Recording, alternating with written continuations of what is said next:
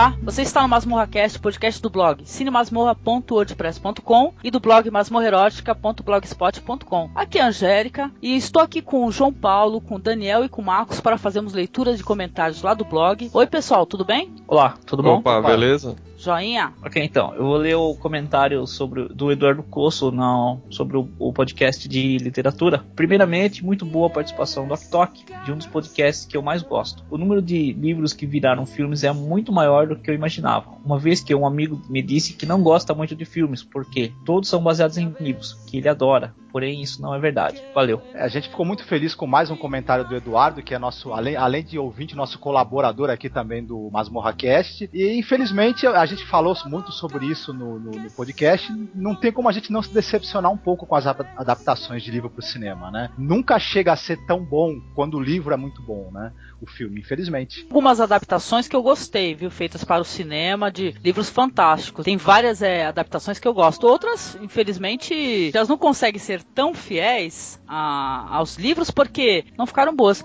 De qualquer maneira, muito obrigada, viu, Eduardo, pelo seu comentário. É, comentário aqui do, do Masmo 17, do Filmes de Macho. Comentário da Virgínia. É, gostei bastante do papo, aprendi bastante sobre os, machão, sobre os filmes de machão e Chuck Norris. Aí ela conta umas piadinhas aqui. É, um dia ruim na vida de Chuck Norris é conhecido como Apocalipse. É, uma vez Chuck Norris levou uma facada no olho, a faca ficou cega. Oh, boa, boa. Chuck Norris pode matar duas pedras com um passarinho. Chuck Norris já foi Homem-Bomba homem 13 vezes. Oh, cara, indestrutível.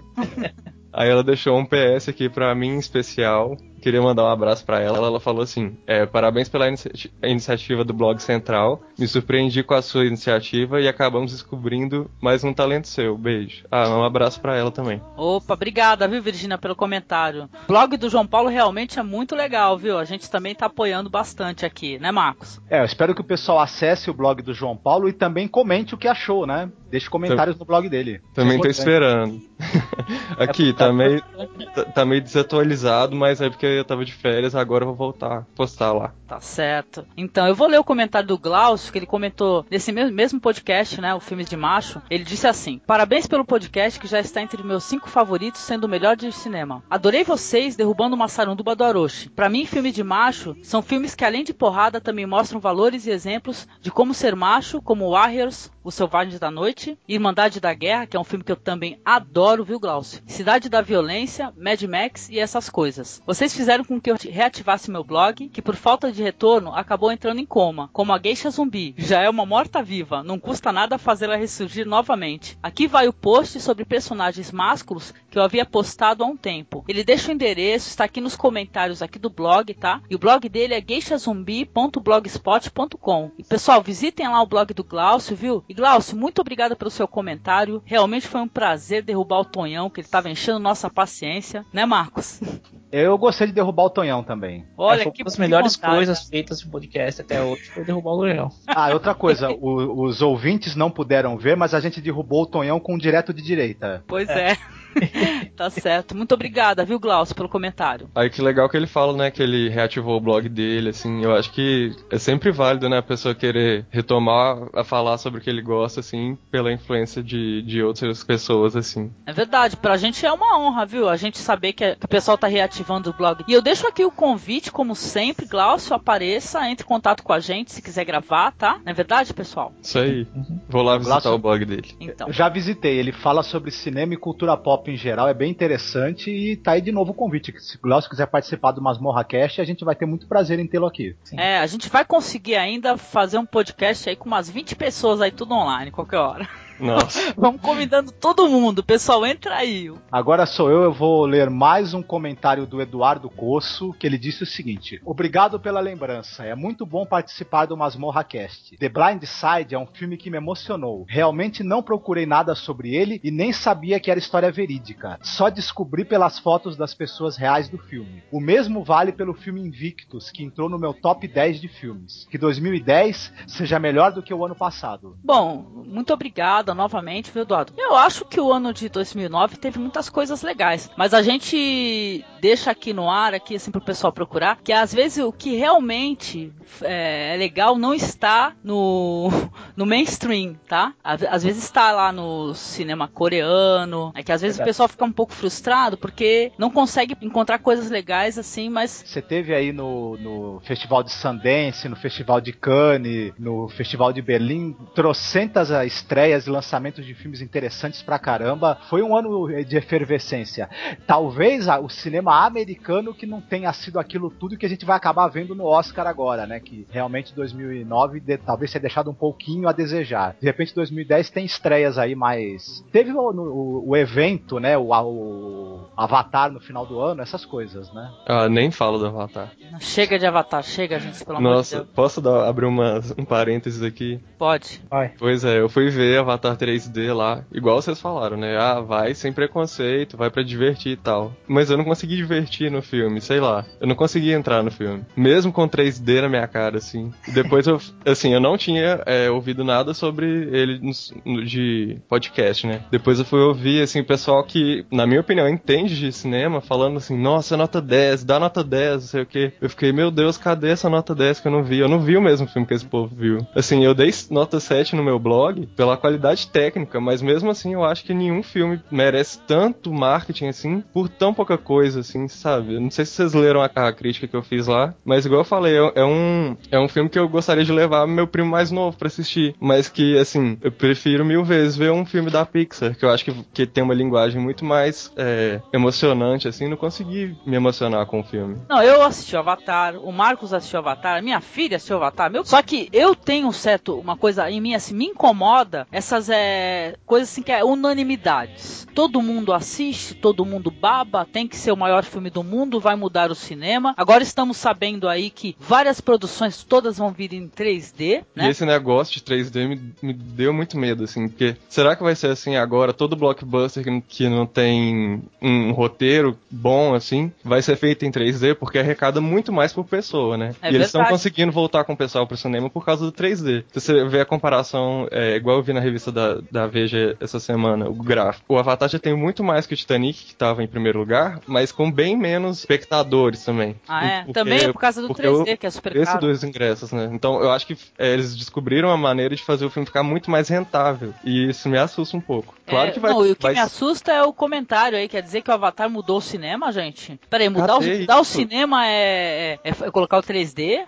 Na, na cara do pessoal, né? Vamos, vamos é, raciocinar aqui, né? Será que o roteiro de Avatar é assim tão bom assim, né? Eu acho que todo hype, né? A gente tem que pegar e analisar, gente. Tudo que começa a virar uma febre tremenda, a gente tem que pegar, analisar e ver que, né? Será que não é que nem aquele ditado, Marcos? Sobre unanimidades? Que, que toda unanimidade é burra? É. Nossa, eu concordo. Pra, esses, pra essa situação eu concordo 100%. É, eu quero eu ver o pessoal fazer algumas produções aí que eu já assisti em 3D, cara. Desafio desafio. Pegar um Las Von Trier aí, Anticristo, fazer em Pois é, imagina fazer. Isso que eu pensei. O pessoal vai sentir a dor nos mais... ovos, cara. Na hora que der a porrada. Meu Deus, aquela cena.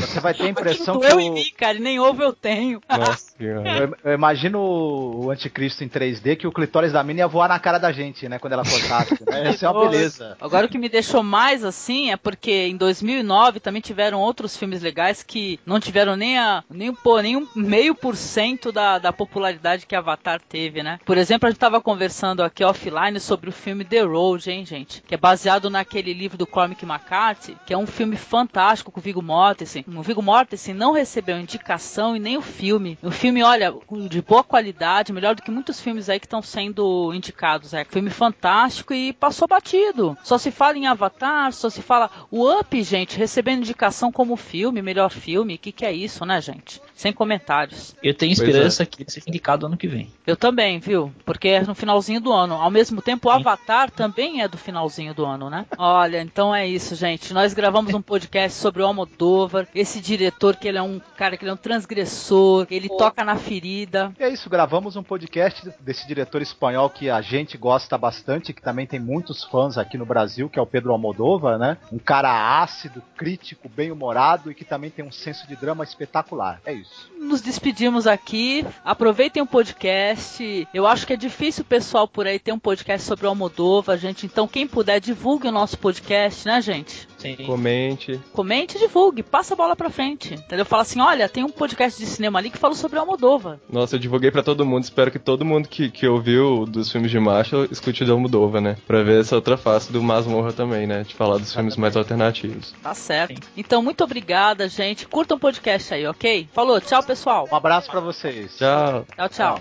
Tchau.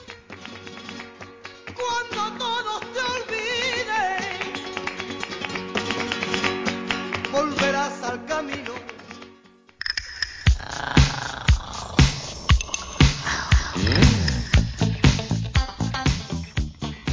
O Almodóvar, o nome dele completo é Pedro Almodóvar Cabadeiro. Ele nasceu em 1951, no dia 24 de setembro, numa cidadezinha chamada Calzada de Calatrava. Nasceu nessa cidade e depois, logo cedo, a família se mudou para um outro lugar chamado Cáceres. E ele foi matriculado pelo pai num colégio interno, né, um colégio de padres e tal. Parece que nesse colégio ele teria sofrido um abuso, inclusive. Isso é uma coisa que é, é meio obscura na biografia dele, que ele fala sobre o assunto, mas não dá detalhes assim. Eu sei que ele saiu desse colégio, voltou para casa e aos 16 anos ele falou pro pai o seguinte, que ele queria morar num outro lugar, ele queria ir para um centro urbano grande. E o pai acabou concordando que ele fosse se mudar para Madrid. Aí chegando lá, ele, ele começou a trabalhar na companhia telefônica. E aí é que é o interessante, que é aí que eu acho que teve a abertura da cabeça dele para pra arte, pro mundo. Ele começou a se envolver com os meios culturais e artísticos ali do, do eixo Madrid-Barcelona. Então ele frequentava as exposições de arte, frequentava o, os shows de música, ele frequentava saraus literários. O, o Almodóvar ele, ele começou a se envolver com tudo que é tipo de arte. Tanto é que ele cantava, ele desenhava, enfim, ele já fazia uns esboços aí de algumas narrativas, etc.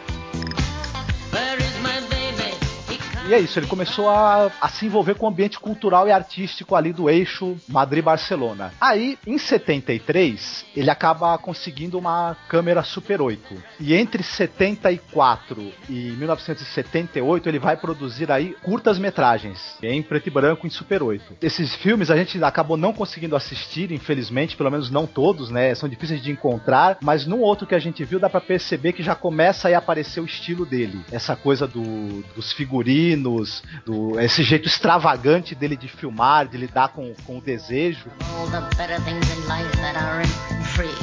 E ele faz em 78 curta-metragem, começa a chamar realmente a atenção dele, que é o Salomé. Não sei se vocês assistiram. Eu, assisti. assisti, assisti também o Salomé. Assisti. E é interessante, uma mistura da história de Abraão, é isso? E da história do João Batista. É, exatamente. Eu acho que aí ele começou a dar uma, uma pitada do que ele ia fazer mais tarde. Porque você veja só, você tem Abraão, na, na Bíblia, Deus pede para ele sacrificar o seu filho Isaac. O Almodóvar coloca Salomé nessa história. Ou seja, já é o início do seguinte: alguém levado pelo desejo, pelo desejo intenso por alguém, a fazer coisas estranhas, absurdas, a coisas que chegam até o ponto de serem criminosas. Esse tema que ele aborda no Salomé, a loucura que, que Abraão é tomado de desejo e ele a, até é capaz de sacrificar o filho para poder ter a Salomé dançando para ele, isso é um, algo que ele vai tratar muito ainda na filmografia dele, né? Esse desejo que leva as pessoas a fazerem loucuras, etc.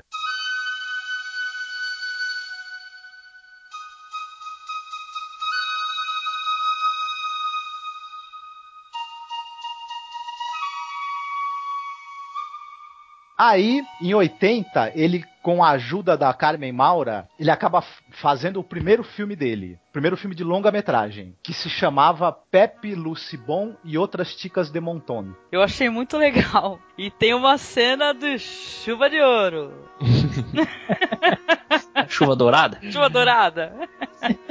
Sei lá, antes de qualquer coisa, né, e tudo para quem tá escutando a gente, o Almodóvar, ele é um diretor assim, que ele é um transgressor, entendeu? Ele chuta o pau da barraca mesmo, tem sexo, tem melodrama. Pois é, ele é um cara transgressor como o John Waters. No, o Almodóvar, no início, ele é tão transgressor quanto, por exemplo, o John Waters, de repente. Porque já que a gente tá falando do Pepe Lucibon, aí que a gente pode entrar na, na movida madrilenha. Porque esse filme, Pepe Lucibon, ele é um produto tem a estética de um movimento que aconteceu em Madrid no final dos anos 70, início dos anos 80, é, que coincidiu com a época da queda da ditadura do Francisco Franco, que ele morreu em 75 e teve um processo de democratização do país depois disso. E os meios culturais, a juventude principalmente, aproveitando que aquela repressão que existia, ela estava mais frouxa, eles começaram a ganhar a noite de Madrid, né? A noite madrilenha, a noite de Madrid, a noite de Barcelona, o pessoal se reunia para fazer concertos de música, para fazer apresentações teatrais, para fazer saraus literários, e o pessoal dizia que eles tinham que tomar a noite da cidade, né, para fazer a, os jovens mostrarem a sua voz e a sua cultura. Esse filme Pepe Lucibon, ele é exatamente quase que um retrato do início desse movimento. Por quê? Você tem os personagens são quase todos jovens que levam um estilo de vida alternativo, são você tem a Pepe que ela é uma, uma traficante de, de maconha, você tem a Bon que ela é uma cantora de uma dessas bandas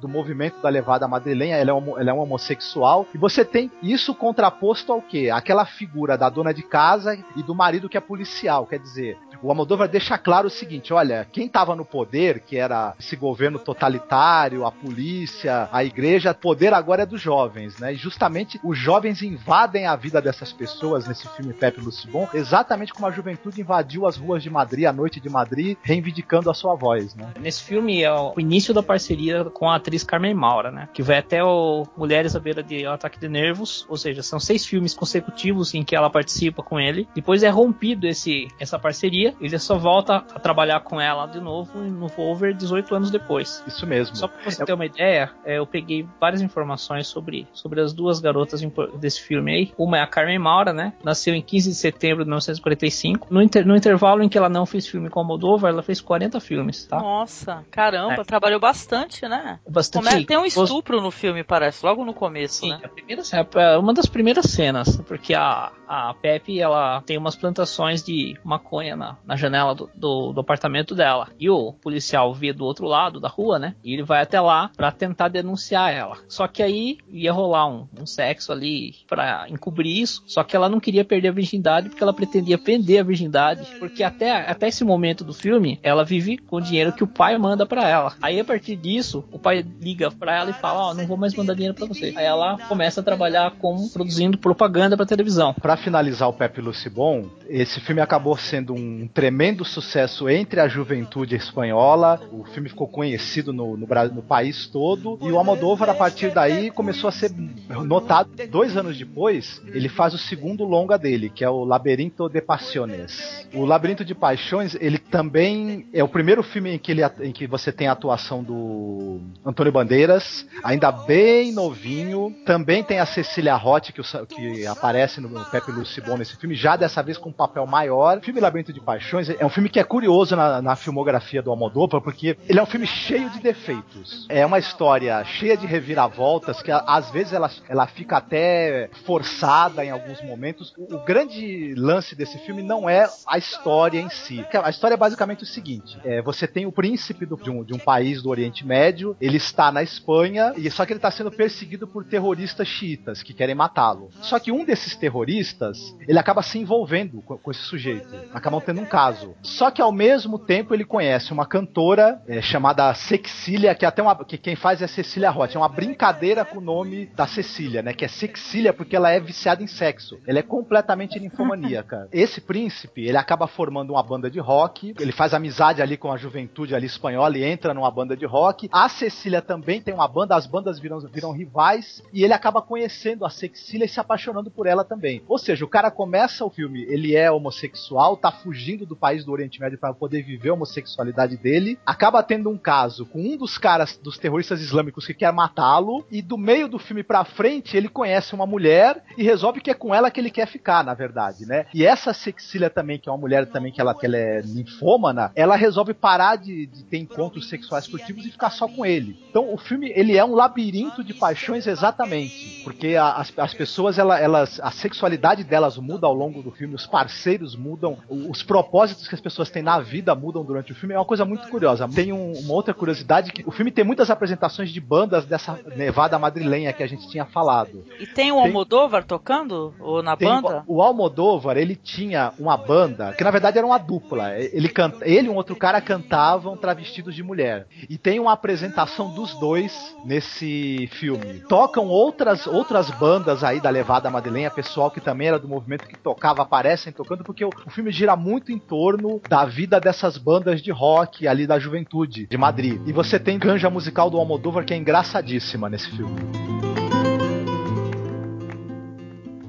Aí em 83, um ano depois, o Almodóvar faz o filme dele que, que eu acho que é o mais transgressor até esse momento, que é o Entre Tinieblas, o Maus Hábitos. É um dos que eu mais gostei, é um dos que eu mais ri. Peguei essa parte do, do Almodóvar que, que ele começou a ter a projeção internacional, que é a partir do Mulheres é, à beira de um ataque de nervos. Então, assim, eu não tinha assistido nenhum desses filmes da, da fase transgressora dele. E, e no podcast passado a Angélica citou o Maus Hábitos e, e eu achei muito engraçado, assim, pelo que ela tava falando. E é um. Uhum. é, e, e esse filme aborda, assim, o lado cômico dele, que é bem menos, assim, no- nos filmes mais recentes. Eu achei bem, bem legal, eu tô bem interessado pra ver esses, esses filmes anteriores dele que eu perdi aí. Ah, você vai gostar, viu? Esse Maus Hábitos aí é uma história muito engraçada. Ele, ele mostra um. É um convento, né, Marcos? Isso, é um convento. um- Chega uma moça fugitiva, né, e tal. Ela tá, ela tá fugindo da polícia porque ela presenciou um crime, é isso? É que é o seguinte, ela é uma, é uma cantora, né? E ela tá- namora um cara, o cara morre de overdose na, no apartamento. E ela, e ela, a polícia acha que ela pode estar envolvida no crime. Então, e ela também é usuária, né, de heroína e tudo. Então ela resolve se esconder em algum lugar. E ela lembra que uma vez ela tava no camarim e apareceram umas freiras dizendo que eram fãs dela. E que tinha umas bolsas muito fashion, né? Isso, ela é.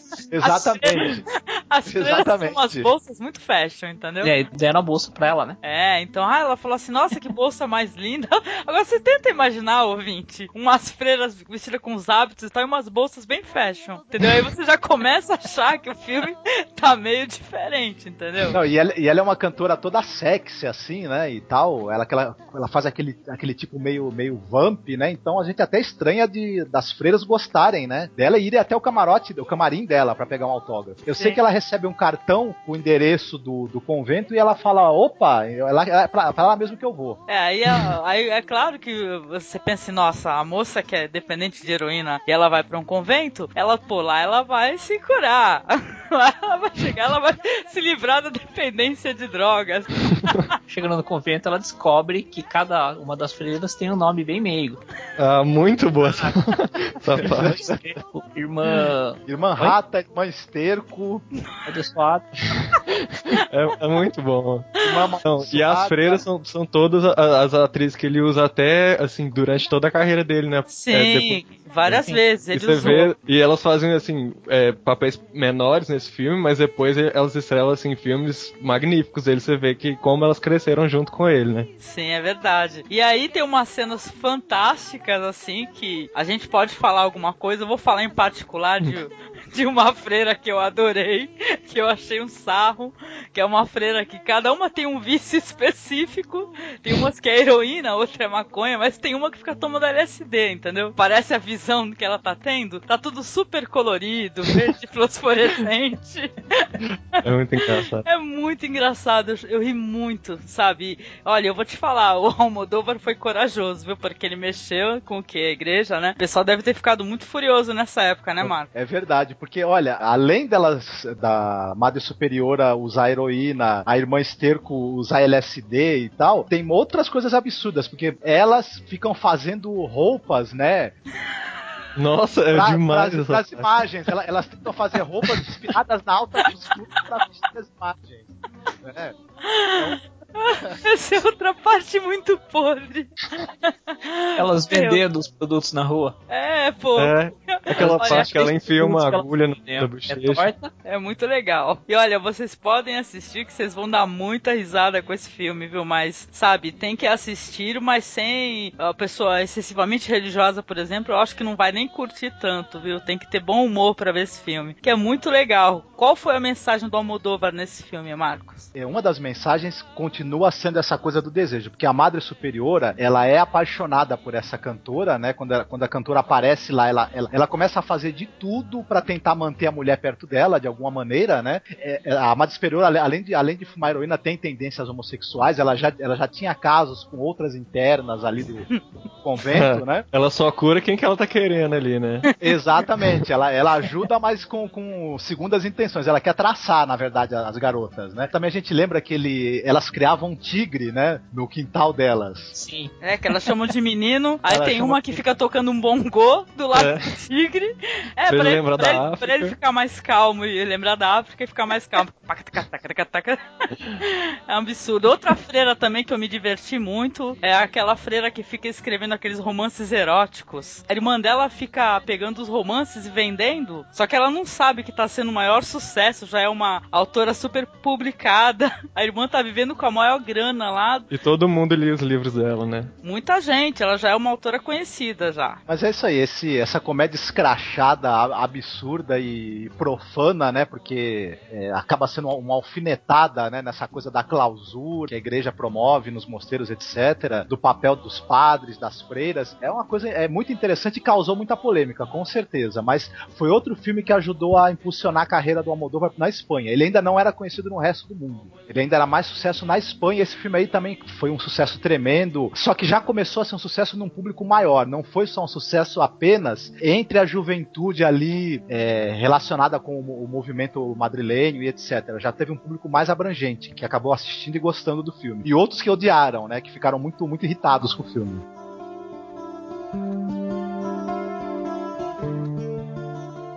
Eu acho que, que é importante falar pra quem quer, quer conhecer a obra do Almodóvar e tal, que é uma experiência que você não pode é, ter nenhum preconceito, você tem que estar desarmado, você tem que chegar e absorver aquilo que ele tá tentando te passar. Não é, é, Exatamente. ele vai te te chocar de alguma maneira, você gostando ou não. Então, acho que cabe da pessoa interpretar o que ele tá falando sem ter, sem ter o preconceito. Tentar ver pela ótica dele o que, que ele tá tentando mostrar. É uma experiência muito válida, assim. Eu gosto muito.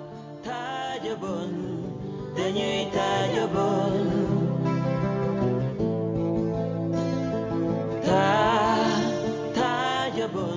Complementando o que o João Paulo disse, outra coisa é você tem que ver o filme com mente aberta e sem julgar o que você está vendo. Por exemplo, eu me senti meio incomodado com algumas cenas, realmente dá, dá uma incomodada mesmo, sabe? Mas você, você entende a história, eu acho que é o mais importante. Você tentar entender a história que você consegue assistir o filme até o fim. É assim, ver o filme com a cabeça aberta mesmo, mente aberta. Ah, eu acho que pra quem gosta de cinema, se a pessoa gosta de cinema, a pessoa, a princípio, tem que ter a mente aberta. Sim. E a espinha Pois é, ereta eu acho, e o coração tranquilo. Eu acho que antes de querer é, só se divertir com o cinema, você tem que estar disposto a receber o que, que, que, que o diretor, o, que, que é que ele tá querendo te passar. E, e entrar nessa viagem dele, senão você não curte o filme e, e vai ficar, sei lá, você vai achar estranho só. E não vai conseguir absorver o que ele tá tentando ali passar pra você.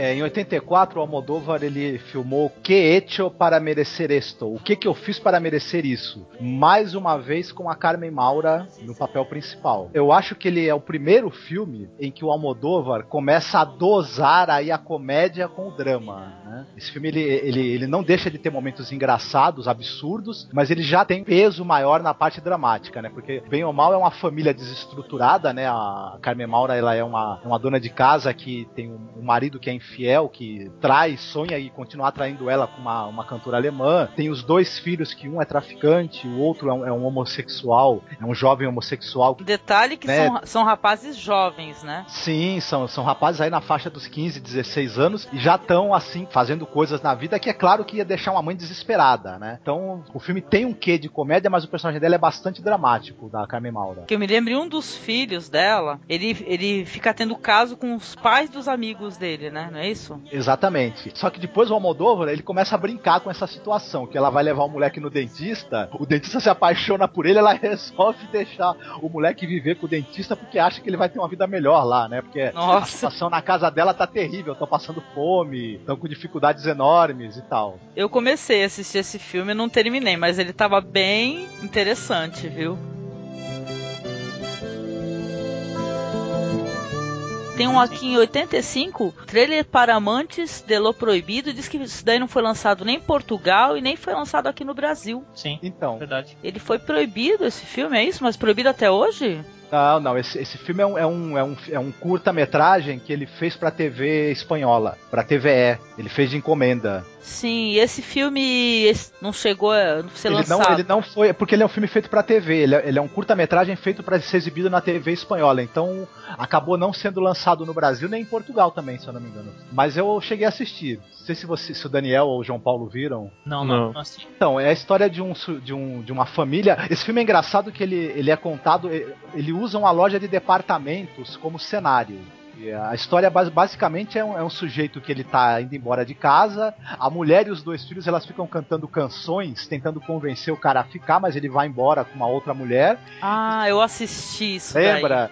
Isso, Eu assisti, cara. Então, mas é como alguém gravar um curta na Marabras, vai. Isso. Você vê Filme- os móveis ao fundo, assim, é bem Isso. engraçado. E o filme todo é contado através de canções, porque essa mulher abandonada pelo marido, ela vai virar prostituta, só que ela acaba é, conhecendo um cara enquanto ela tá trabalhando e esse cara acaba se tornando, ela reencontra o amor. An- Antes do final do filme, ela vai reencontrar o amor. E o filme todo é contado através de figurinos extravagantes e de músicas que os personagens cantam. É muito bacana, é a cara do Almodóvar. É muito legal. O Almodóvar, ele tem esse lado, assim, extremamente melodramático nas histórias dele, né? Que são histórias, assim, que algumas pessoas poderiam até achar meio brega, né? Porque é aquele amor rasgado. Se tu me faz sofrer, eu também quero que você sofra, né? Algo do gênero, né? Pois é, isso mesmo. É um refrão de bolero, né? A- o- as histórias do, do, do Almodóvar dariam refrões de bolero excelentes. Si tú eres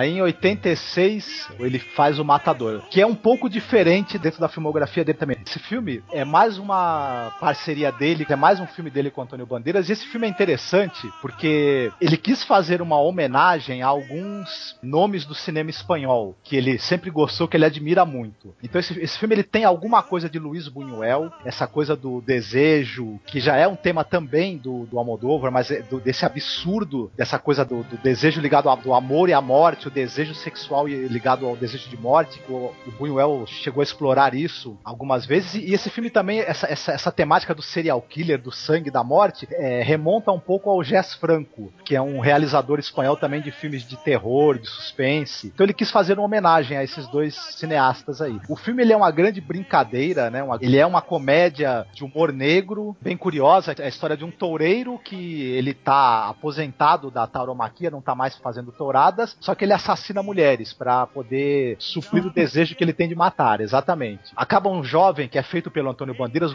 tem um jovem que é fascinado por ele é aluno dele da escola de toureiro. Esse jovem acaba sendo, por N motivos, acusado dos crimes que o toureiro comete. E aí, ele é defendido por uma advogada que também é uma serial killer. É uma advogada que também ela, ela sai com os caras e acaba assassinando os caras. E aí, por conta dela estar defendendo esse jovem que era ex-aluno dele, o toureiro e a advogada se conhecem e começam a viver uma paixão avassaladora, né? Porque um compreende o outro, os dois são assassinos seriais, né? São, são serial killers, e quando se conhecem acabam assim se apaixonando imediatamente. E o filme vai jogando um pouco com essa coisa do suspense, com esse, essa relação absurda entre o toureiro e a, e a advogada, que eles relutam em ficar juntos. Eu lembro que tem uns zooms, assim, muito reveladores no- nas calças dos alunos de Torada lá. Então, Verdade, o, esse- esse- o, o Almodóvar ele, ele, ele, não, ele não nega né, que, que ele tem um jeito, ele, ele tem uma visão um pouco gay das coisas, né? ele, tem, ele tem uma ótica gay na hora de filmar. Então, os pacotes ali do- do- dos alunos de toureiro são, são filmados em close, né? Tem um close, pareceu aquele filme lá, Top Secret, aquela cena lá do. que, os- que o cara ali, ele, ele anda lá em cima dos bailarinos lá, entendeu? O primeiro filme do Almodóvar que ele começa a abordar essa temática da tourada, né? É, exatamente. Tourada, ela é o centro do filme, né? E essa, e essa relação também do, do toureiro a espada ser uma, ser uma metáfora do pênis, essa coisa dele, ele mata e a o pessoal vendo essa virilidade dele na hora que ele tá matando, ele acaba despertando o desejo. Então tem uma relação de morte com desejo sexual, enfim. É um filme que também tem um lado meio psicanalítico, eu diria. Sim, justamente por isso, quando ele não pode mais matar os, os touros, ele começa a matar pessoas, né? Isso, ele se sente meio, meio brochado, né, por não poder matar mais, porque o prazer dele realmente é em matar, não é no sexo em si. Tem uma ponta impagável do Almodóvar no filme, né? Na hora que ele tá junto às modelos, lá é muito legal. Pois é, exatamente. Ele sempre faz pontas muito divertidas nos filmes, né? Ele tem um, uma veia assim pra comédia. É pena que ele não faça papéis mais longos, eu acho, nos filmes dele, que acho que seria interessante. A nadie yo en el mundo daré mi corazón. Ay, ay.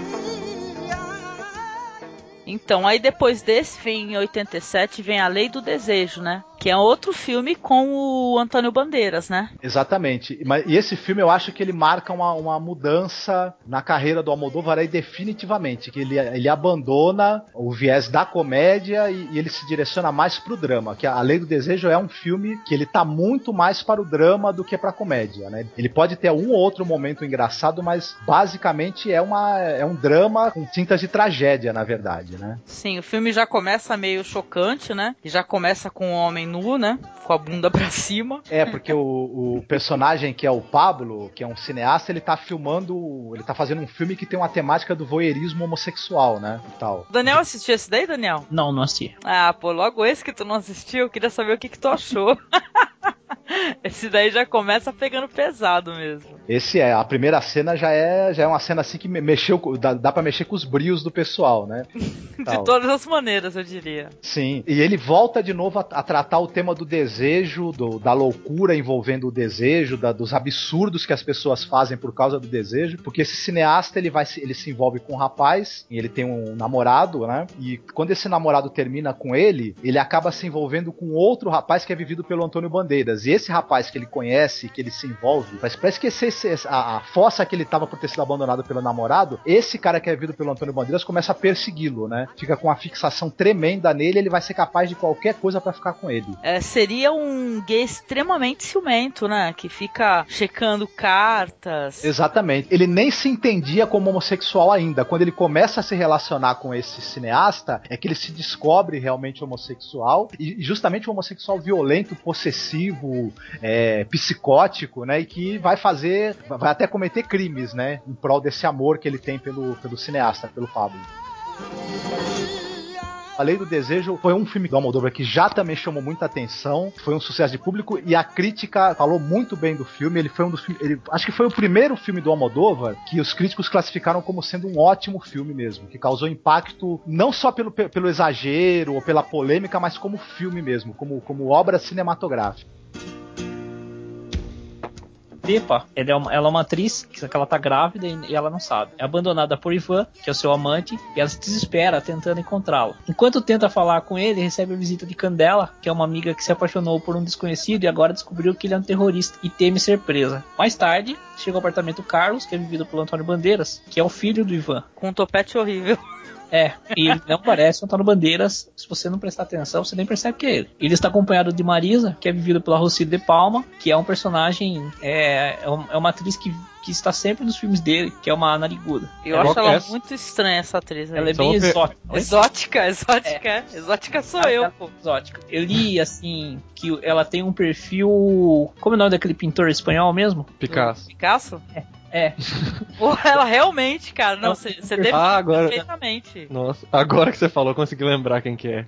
Eu, eu aqui pensei que era um, eu pensei que era um travesti, né? Até falei pro Marcos, nossa, que interessante, não um travesti, porque porque a moça, cara, ela, ela tem Não, uma ela é cara, medonha. Ela é Ela, medonha.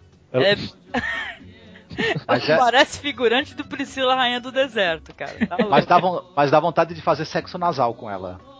Nossa, cara, Que medo. que horror.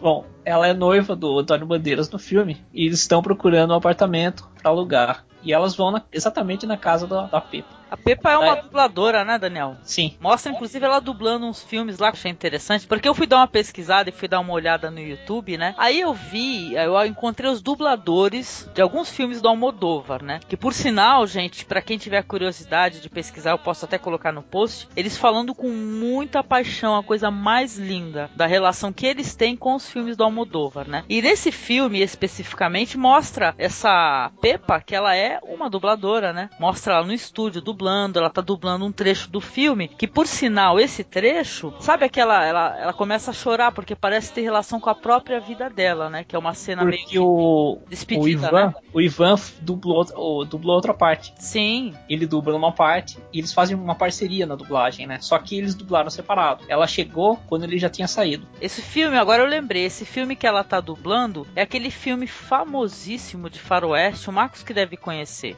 Ah, lembrei. É Johnny Guitar para. Sim, exatamente, a cena da é, É uma- é Johnny Guitar com a prostituta, né? Isso, que é vivida pela Joan Crawford. Exatamente, é o Johnny Guitar que eles estão dublando. E, não, e, e é- e é uma cena onde ela, onde eles estão, é justamente uma cena romântica que ela tá perguntando por que que você voltou e por que que você foi embora. E ele falou não, mas eu tô de volta. E, Quando a gente fe- fez o, o podcast sobre é, comida, alguém tinha mandado um e-mail, alguma coisa, Eu. falando desse filme. Foi Foi, eu. Foi você, né? Opa! Falando Foi. do tal do Gaspacho, né? Lembra? Não, essas, assim, só, só- eu posso só falar um negócio de antes do. Vocês estavam falando do filme aí, é interessante notar, eu não assisti o filme que passou no, no filme dele. Que vocês estão falando aí que ela dubla no começo. Mas assim, sempre no, nos filmes da Moldova vai ter alguma coisa a ver com a história. Não sei se esse tem. Tem, Marcos? esse também tem, exatamente. O- Ele- Porque o Johnny Guitar, falando rapidinho sobre o filme, ele, ele é um faroeste clássico. E é uma, uma, uma mulher que ela teve um caso com um pistoleiro, que ele era chamado Johnny Guitar porque ele tocava guitarra muito bem. E o cara, ele é, ele é mais novo do que ela. Aí a situação inversa. A Carmen Maura, de repente, ela é um pouco mais nova do que o Ivan. Eu sei que no filme Johnny Guitar, Joan Crawford, ela é abandonada pelo, pelo amante. E ele vai reaparecer muitos anos depois pra tentar salvar a vida dela, numa situação de perigo. E o filme tem a ver isso com o filme Mulheres à beira do ataque de nervos, pelo seguinte: ela é abandonada pelo Ivan, mas depois ela tenta salvar a vida dele. Ela não, ela não deixa de gostar dele, mesmo desistindo de ficar com ele. Então é- é- essa, essa relação que ela tem com ele é muito parecida com a- da relação que o Johnny Guitar tem com a personagem da Joan Crawford no filme. Ah, legal, Então. pô. Eu acho que é uma maneira que ele tem de, de homenagear quais foram as referências dele e tal. E ele sempre faz isso em qualquer filme dele que você pegar, você prestar atenção, você vai ver que tem isso. O, o Gaspacho, né? Eu, quando foi comentado no- na leitura de e-mails, eu não nem fazia ideia do que era Gaspacho. Aí eu assisti o filme e descobri. E esse Gaspacho tava cheio de sonífero. E a tal da Marisa tomou. E aí começa a acontecer várias confusões. Vem policial que também toma. Uma festa.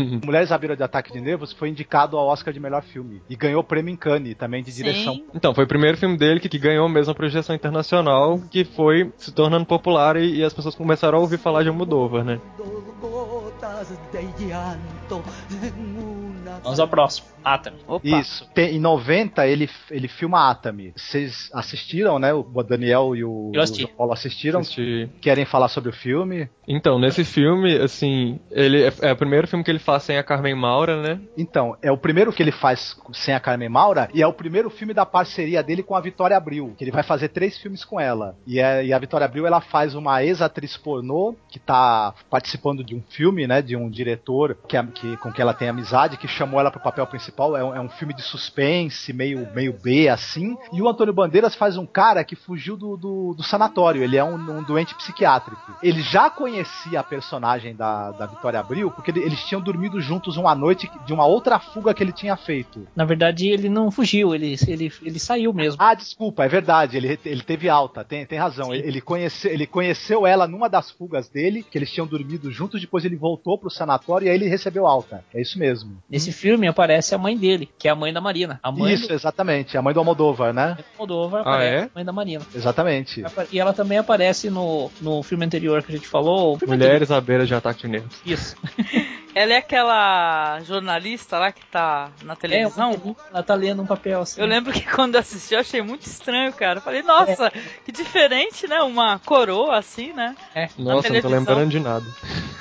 E ela vai É. aparecer mais, em mais um programa, em outro, em outro filme mais pra frente que a gente vai falar. Certo. Mas eu sei que, então, continuando, o personagem do, do Antônio Bandeiras, ele acaba sequestrando essa moça. Porque ele quer convencê-la a ficar com ele. Ele, ele diz pra ela que ele, que ele quer ser o, o marido dela, quer ser o pai dos filhos dela e quer viver com ela o resto da vida e quer tomar conta dela. Como ela não dá muita bola pra ele, ele acaba sequestrando ela pra tentar convencê-la. E aí, e nesse filme ele começa a tratar do- mais do, das questões assim de amor doentio e, e vai relacionando essa parte da comédia com uma parte mais dramática, né? Exatamente, o filme mistura dra- é, drama e comédia. Nesse caso aí do, do Atami, ele voltou a ter uma dose mais forte de comédia, né? Na mistura entre drama e comédia, acho que a comédia ainda tá ganhando aí no Atami. Retrata também a síndrome de Estocolmo, né? Que é o- Exatamente. a vítima se apaixonar pelo sequestrador. E, e é, é o que vai acabar, a gente- isso é uma coisa até previsível, né? É previsível que ela vai acabar se apaixonando por ele. Mas também acho que tem uma coisa sobre esse filme que eu acho que é interessante falar, que depois do sucesso do Mulheres à beira de um ataque de nervos, o, o Almodóvar, esse filme, ele tem uma cara de filme feito mais ao gosto do grande público, né? Ele é um filme um pouco mais palatável do que os outros do Almodóvar. É, o anda, a história tem um andamento mais linear, tem música do Ennio Morricone no filme, né? Enfim, É um filme mais leve, assim, você percebe que ele volta a abordar a comédia e, e não tem aquelas coisas dramáticas. Eu só não tô lembrando que tem cena de nudez no filme, tem? Tem. É, o humor fica por conta da, da hora que ele vai comprar droga lá com a, com a moça da, da, da lambretinha, que é a Isso. pela, pela Lucy de Palma. Que a cena é engraçada, né? Porque ele segue ela, rouba o dinheiro dela. Depois, mais pra frente, ele vai comprar remédio pra Marina e ela encontra ele e eles dão uma surra nela. nele. Exatamente, ele, ele, ele, ele rouba. Primeiro ele rouba ela, depois ele se ferra quando ele conta ela de novo, né? Exatamente. Isso é muito, isso é muito divertido. Mas ao mesmo tempo, isso- a, a Marina acaba se comovendo, né? Porque ele acabou se machucando por causa dela, né? Sim. Acaba ajudando ela a olhá-lo com outros olhos, né? Verdade. Eu lembro que foi, ele foi um sucesso tremendo, passou nos cinemas aqui no Brasil, o pessoal gostou bastante. Então, eu não sei se vocês ouviram falar, mas sempre que a, que a Penélope Cruz dá entrevista, ela fala que ela se tornou atriz porque ela viu esse filme no cinema quando ela tinha 13 anos, né? Assim, um filme que tem, que é mais totalmente adulta temática. Certo. E ela viu com 13 anos e, e ela falou: Não, eu quero ser atriz, agora eu tenho certeza. E, e ela buscou o Almodóvar Uhum. e hoje tá aí, né? O maior Exato. parceiro dela. Sim. Interessante. E a Penélope Cruz, né, já que você comentou, ela começou a carreira dela fazendo filme com outro grande cineasta também, que é o Bigas Luna, né, Marcos? Exatamente. Ela e o Javier Bardem, né? No filme Jamon Jamon. Ela faz uma ponta muito bacana. É esse que tem aquela luta lá com os presuntos? Exatamente, que os caras brigam usando presuntos. É, usando, usando o pernil, né? Usando, cada um segurando um pernil e, e acertando o outro com o pernil.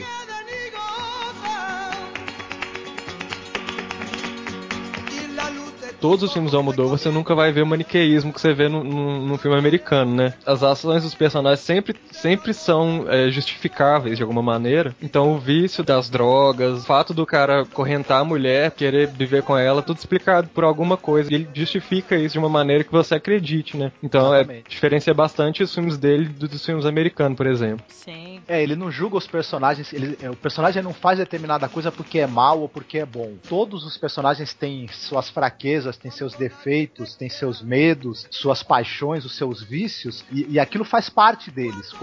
E Isso é uma coisa que eu acho que, é- que é- pega bem a realidade e, e a condição humana, que as pessoas têm realmente vícios, elas têm medos, têm, têm defeitos, têm intolerâncias, não, não deixam de ser boas ou más por causa disso. Né? O ele não julga os personagens, ele tenta compreendê-los. É, são personagens mais reais, né? Porque no mundo hoje em dia, por exemplo, não tem existe pessoa exatamente boa ou má, mas todas as pessoas têm defeitos e qualidades. Sim, exatamente. Uma coisa que eu queria complementar é que, é, como foi falado aí, que foi- como foi referência para Penélope Cruz esse filme, acabou fazendo um filme com a Vitória Abril, que é o Sem Notícias de Deus, de 2002. Hum, não assisti esse daí, hein? É um filme Eu também francês. não. Filme francês. que a través de mi madre. Então, ele em 91, ele fez de salto alto, tacones lejanos. Então, aí nesse filme ele volta a usar a, a irmã esterco, né, do, do, do Maus Hábitos, que, que é nesse filme a- é a Marisa Paredes, que na, na minha opinião, assim, é a melhor atriz que ele usa nos filmes dele. Eu, eu gosto muito da atuação dela. É aquela que fica tomando LSD e vendo o bicho. É. Então, e nesse, e nesse filme conta a relação dela, que é uma atriz, uma atriz e cantora e da filha dela. O filme começa com a, a filha dela esperando ela no aeroporto. Volta para um flashback de quando a filha dela era criancinha, e, enfim, estavam numa viagem lá e a mãe dela esqueceu da filha dela no multidão. E aí você já percebe qual vai ser o teor do filme, e por todo o filme vai tratar dessa relação da mãe com a filha, que a mãe sempre preferiu a carreira do que a filha, e depois de muito tempo que ela foi reencontrar a filha, que é nesse momento aí, bem comecinho mesmo. É, o falar. pai queria trocar, por, trocar a menina por coco. É, ele começou fazendo uma piada, né? Mas uma piada de extremo mau gosto. Imagina a criança É, que é muito é, carente. né? Exatamente, é muito carente, muito dependente, né? Da mãe, já tem aquela ausência de atenção. É, você começar a entrar numa brincadeira de, ah, o cara, eu, eu fico com essa criança, eu dou mil cocos por ela. Aí o padrasto, né? Que não é o, é o padrasto, no caso, já começa a falar, ah, mil não, pô, ela vale pelo menos 1.500 cocos. Quer dizer que isso daí acaba desencadeando numa tragédia, né, Marcos? Sim, exatamente, porque a filha, né, que é vivida pela Vitória Abril, ela sempre quis que a mãe fizesse sucesso, ela, ela dava a maior força pra mãe se tornar atriz, a mãe conseguir. Só que no fim, quando a mãe consegue, ela prefere a carreira, né? E acaba deixando a filha em segundo plano, né? Acaba deixando a filha pra lá. A filha que tanto torceu pelo sucesso da mãe. E, e a filha parece que ela viveu a vida inteira esmagada por essa figura, né? Ela não é tão inteligente, tão, tão talentosa quanto a mãe, né? E, e ela não sabe o que fazer pra obter o, o amor da mãe. Ela é uma pessoa comum, ela não é uma estrela. E como é que ela vai obter o amor e a atenção de uma mulher que, que é famosa, que tem tudo, né? Que tem todo mundo, todas as atenções voltadas pra ela. É o grande drama dessa personagem da Vitória Abril no filme. Isso é mostrado de uma maneira assim muito comovente, mu- muito assim sensível pelo Almodóvar. Eu, eu acho que esse, esse filme, eu, eu não sei, é um dos meus filmes dele preferidos. Eu acho, eu acho de salto alto assim excepcional. É, eu só tenho uma pergunta pra fazer pra vocês, assim, pra ver se vocês entenderam por que o nome do filme é Salto Alto, de Salto Alto. Por que, que o nome do filme é de salto alto? É. Tem a ver com uma- cena do final que a, a Vitória Abril fala que ela ficava observando os pés da mãe, né? E ela não lembra em, em que contexto exatamente isso, mas que ela tava de salto alto. Ah, sim. Eles, é, eles moravam numa casa que tinha um tipo de um porão e que olhava o pessoal na rua. Ele via só os pés na rua. Isso. Tá, Eu agora acho que na verdade é a mãe que, que olhava, não? A personagem da Marisa Paredes que olhava. é, eu, eu perguntei assim porque só uma cena assim que me marcou com o salto alto. Que é a hora lá que ela transa com o travesti lá, sabe? Então, ah, eu Ah. queria falar dessa cena, que eu, assim, as cenas de sexo do Almodóvar são totalmente diferentes de qualquer cena que você vai ver nos outros filmes, né? Eu acho que ele pega os personagens mais inusitados e, e te pega de surpresa aquela cena, assim. É, no caso, era a, a filha da, da moça, da Marisa Paredes, que era amiga de um, de, um, de um transformista que interpretava a mãe dela. Aí você já pega toda a metáfora, né? E aí ela vai conversar com ele no bastidor e tal, e de repente, do nada, ele começa a fazer sexo com ela. É, pensa que travesti não dá É. no couro? Não, pois é, isso que. E eu acho legal isso que ele pega esse negócio de diversidade. O amor não tem dessa coisa de, de preferência, né? O cara se apaixonou pela mulher e tal. Que é uma coisa que eu já conversei com o Marcos várias vezes assim, porque o pessoal pensa que o, que o homossexual ou travesti, que seja, que é, é uma coisa impossível deles, não, deles é, não terem uma relação heterossexual. Isso aí é uma ilusão, né, Marcos? Exatamente. Isso no- acontece muito no- no- nos filmes do Almodóvar. Você tem o, o cara que é homossexual, às vezes até ele é travesti, mas ele tem envolvimento com, com mulheres, ele tem fases da vida em que ele se relaciona com pessoas do sexo oposto. Eu, por exemplo, nunca ia imaginar, assim, é, que, que um travesti poderia ter atração por uma mulher. Então, esse filme agora é, tem surpresas em relação a esse travesti no fim, né? É, que a gente não pode contar, né? Esse travesti é vivido pelo, pelo ator Miguel Bozé, né? Tal, que era um cara também que, que fazia muito sucesso aí no cinema europeu na época, né? O- Agora acho que ele tá meio sumido, não tenho mais visto filmes com ele. Próximo filme é o Kika. Pois é, assim, eu queria perguntar se vocês gostaram do filme. Sim, eu gostei, ri bastante, viu? Ri muito desse filme. Ah, eu assisti faz um tempo, viu, já. Não E lembro. você, Marcos? Eu gostei do filme, mas eu, eu assim, eu acho que é um dos Almodóvar mais fracos. É, eu também achei. E assim, não sei, eu acho que ele ficou escrachado demais. E, e tem uma, uma- aquela atriz que é. que nunca foi. que ele nunca, nunca teve. Não que eu me lembre assim, nenhum filme com ela. Não, ela fez em ela fez outros. A Verônica Ah. Fork, né? É, é a Kika. Sim, a Verônica Fork. Ah, então. Ela fez outros, ela participou de outros. Pois é, eu acho ela uma personagem assim que não, não cativou, não. Eu, não. eu achei assim. No geral, o filme eu não gostei muito. Ela participou do Que Fiz para Merecer Isto, como Crystal. E Matador ela era uma periodista. E uma coisa que eu percebi é que ela, ele sempre usa atrizes experientes. Ele não pega atrizes jovens, a, tirando o Wolver, né? Uhum. Atriz muito jovem, assim, para trabalhar com ele.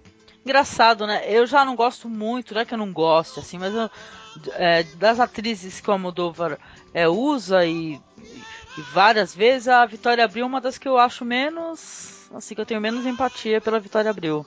Nunca vi muita graça nela, não. Talvez não no Kika ela não esteja muito bem, mas no, no Atami, por exemplo, ela No Atami eu gostei de, bastante.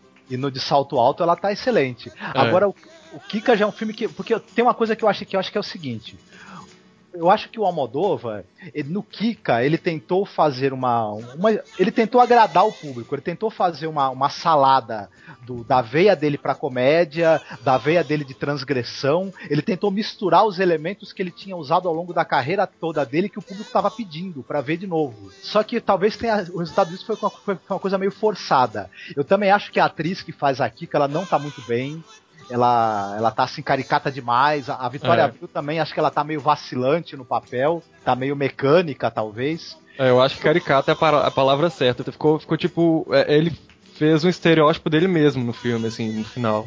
Parece que é um outro diretor tentando imitar o Almodóvar, ou fazer, é. fazer uma paródia do Almodóvar, né? Esse filme é uma crítica ao jornalismo sensacionalista, né?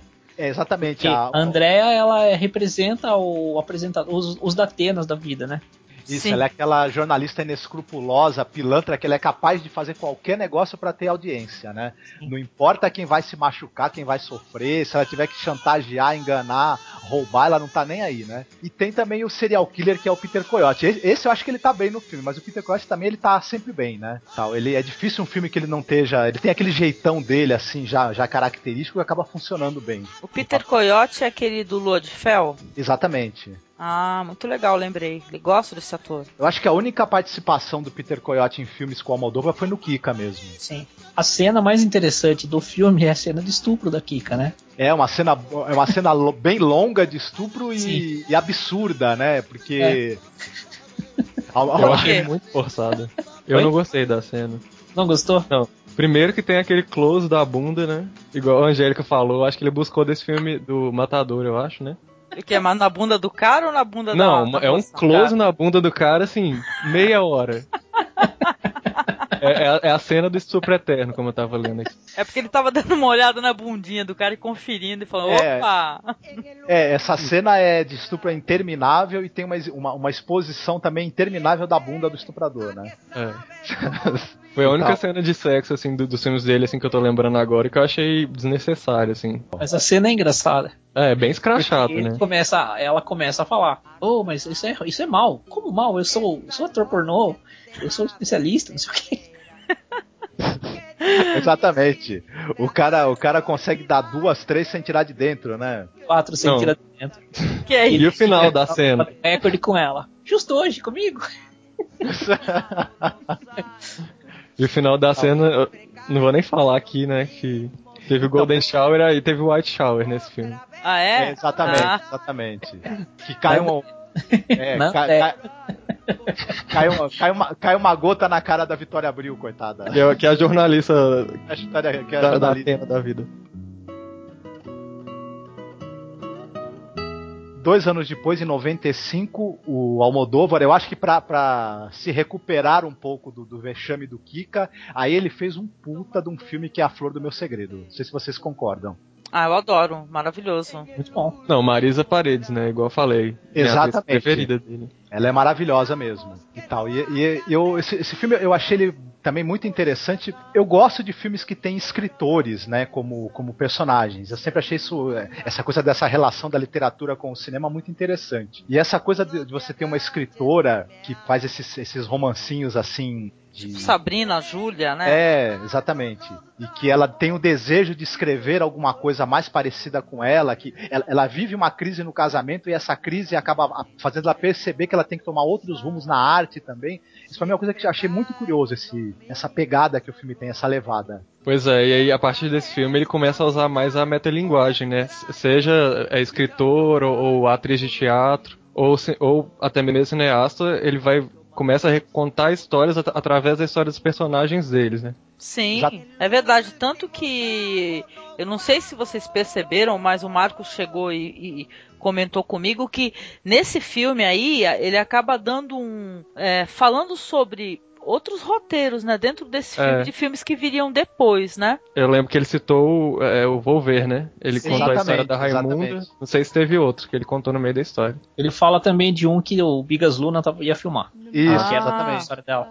Que é a história que ela jogou no lixo. Que aquele. O filho da empregada pegou. É, as mulheres que assistindo esse filme vão ficar loucas, né? Porque tem o dançarino de flamenco, né? Sim. Que esse cara é até um cara. um dançarino mesmo de flamenco, né, Marcos? Exatamente. E isso, é- isso é uma coisa muito linda que tem nesse filme também, porque é, ele, é, ele é dançarino e ele, e ele é filho de uma mulher que também é uma tremenda de uma dançarina, só que ela tá trabalhando de empregada doméstica na casa. É, é Beck o nome da escritora, se eu não me engano, né? Ela usa o nome de Amanda Gris, né? É, ela tem um pseudônimo.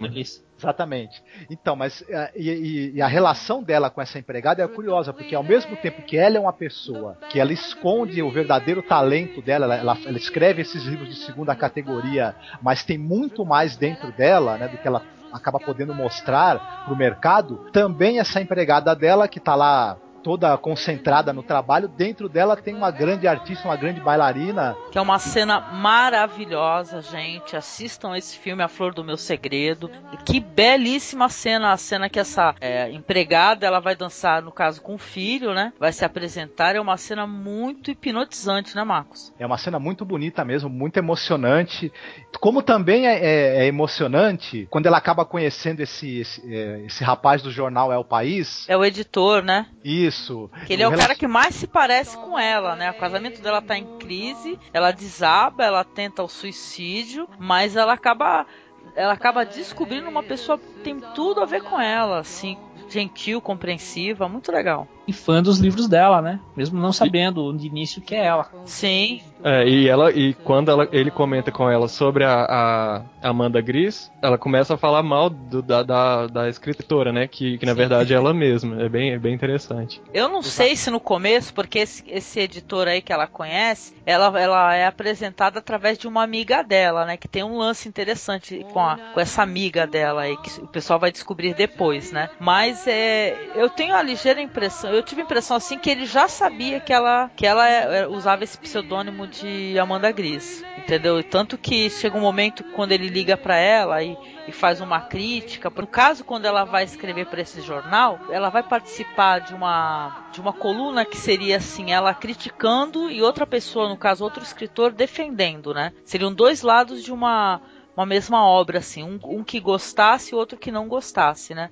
E ela fica furiosa e ele bate na testa, fala: Caramba, não acredito. Eu tive essa impressão que ele já sabia, vocês não? É, eu acho também. É, ele- eu acho que ele começou a desconfiar com o tempo e logo foi, foi, foi tendo certeza. De qualquer maneira, a flor do meu segredo, no caso, esse segredo seria até essa capacidade que ela tem de escrever assim é, sobre temas muito mais polêmicos, muito mais interessantes, né? Que ela não conta pra ninguém, ela só pode, ela tem um contrato super leonino, ela tá presa nesse contrato e ela acaba é, confidenciando esse segredo para esse para esse editor, né? Muito legal, viu? É um filme muito bonito e um filme uma temática que eu acho muito legal, que é o amor maduro, né, entre duas pessoas, né? Que não é aquele afé cheio de paixão e cheio de loucura, não, é um amor maduro, assim, de uma mulher já com idade e um cara também, acho bem legal. Também tem as cenas engraçadas do filme, que são as brigas da irmã dela com a mãe. Nossa, No impagável. telefone, Exatamente, por sinal, a mãe dela é uma daquelas freiras lá do É. Maus Hábitos, né? E a irmã é Rossi de Palma, de novo. Sim, Hum. que dá um medo. Eu falei, falei pro Marcos, cada vez que ela aparece, eu tenho vontade de sair correndo. Eu tenho medo dessa mulher, cara. E essa atriz que é a mãe dela é muito engraçada também, né? Ela, ela aparece em outros filmes dele também, né? Sim.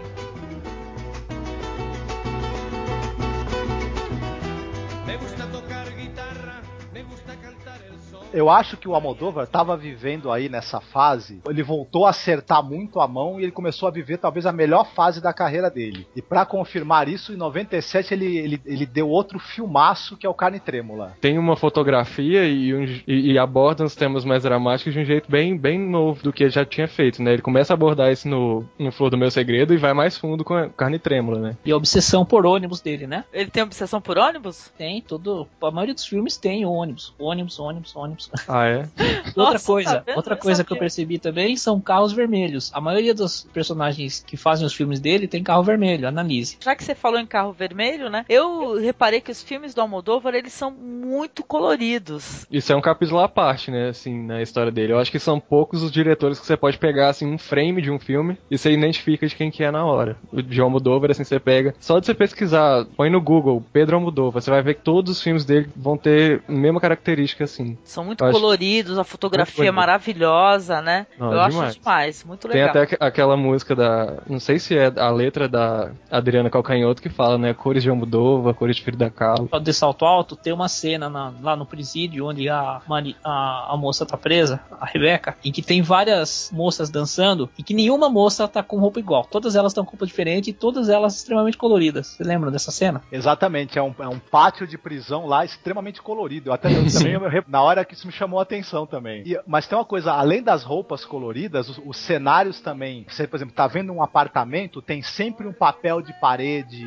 com É. uma estampa interessante que faz um contraste com a roupa do Sim. personagem. Uhum. O Almodóvar ele falou uma coisa numa entrevista que é o seguinte: ele disse que quando está sendo feita a cenografia de um filme dele, quando ele vai escolher os objetos de cena, a, a decoração e tudo, ele sempre parte da seguinte ideia: ele nunca quer, quer uma coisa que pareça impessoal, ele sempre gosta de pegar um objeto ou uma roupa que você olhe e fale, bom, isso com certeza pertence a alguém, porque tem a ver com a personalidade de alguém, essa cor gritante, essa forma estranha desse objeto, você com certeza é alguém que tem uma personalidade diferente que comprou isso. Ele, ele fala que ele não gosta de cenários e objetos de, de cena impessoais, ele gosta de, de coisa que pareça que pertence a alguém, que tenha personalidade. Então, o filme ele traça um paralelo entre a história de uma mãe que tem um filho na rua, ao mesmo tempo vai contando a história da Espanha, né? O momento que a Espanha foi é, que estava bem a situação econômica do país, a violência e tal era, era bem pesada. É, quando justamente quando a mãe tem esse filho dentro do ônibus e, e ao longo do filme ele vai mostrando é, essa nova imagem da Espanha, né? Ele vai mostrando Madrid, vai mostrando a realidade como tá mudando assim e, e ele tenta incorporar isso, a nova imagem do país dele, né? Assim, acho que vocês podem falar mais da história do filme, eu só queria fazer esse paralelo. Isso tem uma relação com a própria história do filme também. Exatamente, o, o Almodóvar, ele quis mostrar essa, essa nova cara da Espanha depois da demo- redemocratização, porque a Espanha ficou muito esti- estigmatizada dentro da Europa por causa da ditadura. O franco foi muito comprida. Só que o, me- o próprio Almodóvar, ele mesmo fala, olha, as coisas mudaram, mas não mudaram completamente. A, a- a maneira de enxergar as coisas, a, a cabeça das pessoas também tem que mudar muito ainda na Espanha. Os preconceitos têm que cair. Isso tem a ver um pouco com a história do filme, porque o personagem do Javier Bardem, ele fica paraplégico por causa do tiro que ele leva quando ele tá tentando ajudar a- aquela moça que tá sequestrada por um cara que tá fixado nela, né, que tá com fixação por ela. Só que no fim esse sujeito, ele acaba voltando. O personagem do Javier Bardem, ele e o amigo dele também que são policiais, eles vão eles vão atender a um chamado, né, de uma moça que ela tá sequestrada por um cara, né, que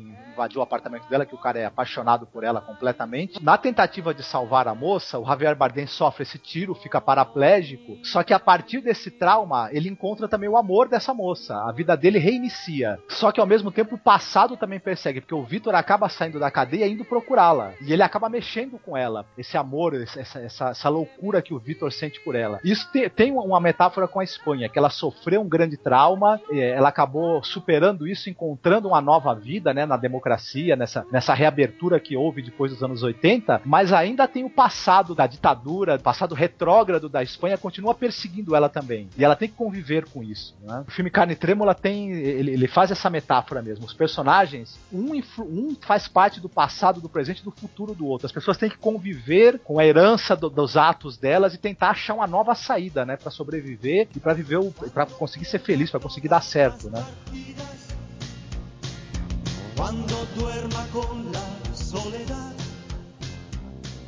Tudo sobre minha mãe, muito legal esse filme Nossa. de 1999.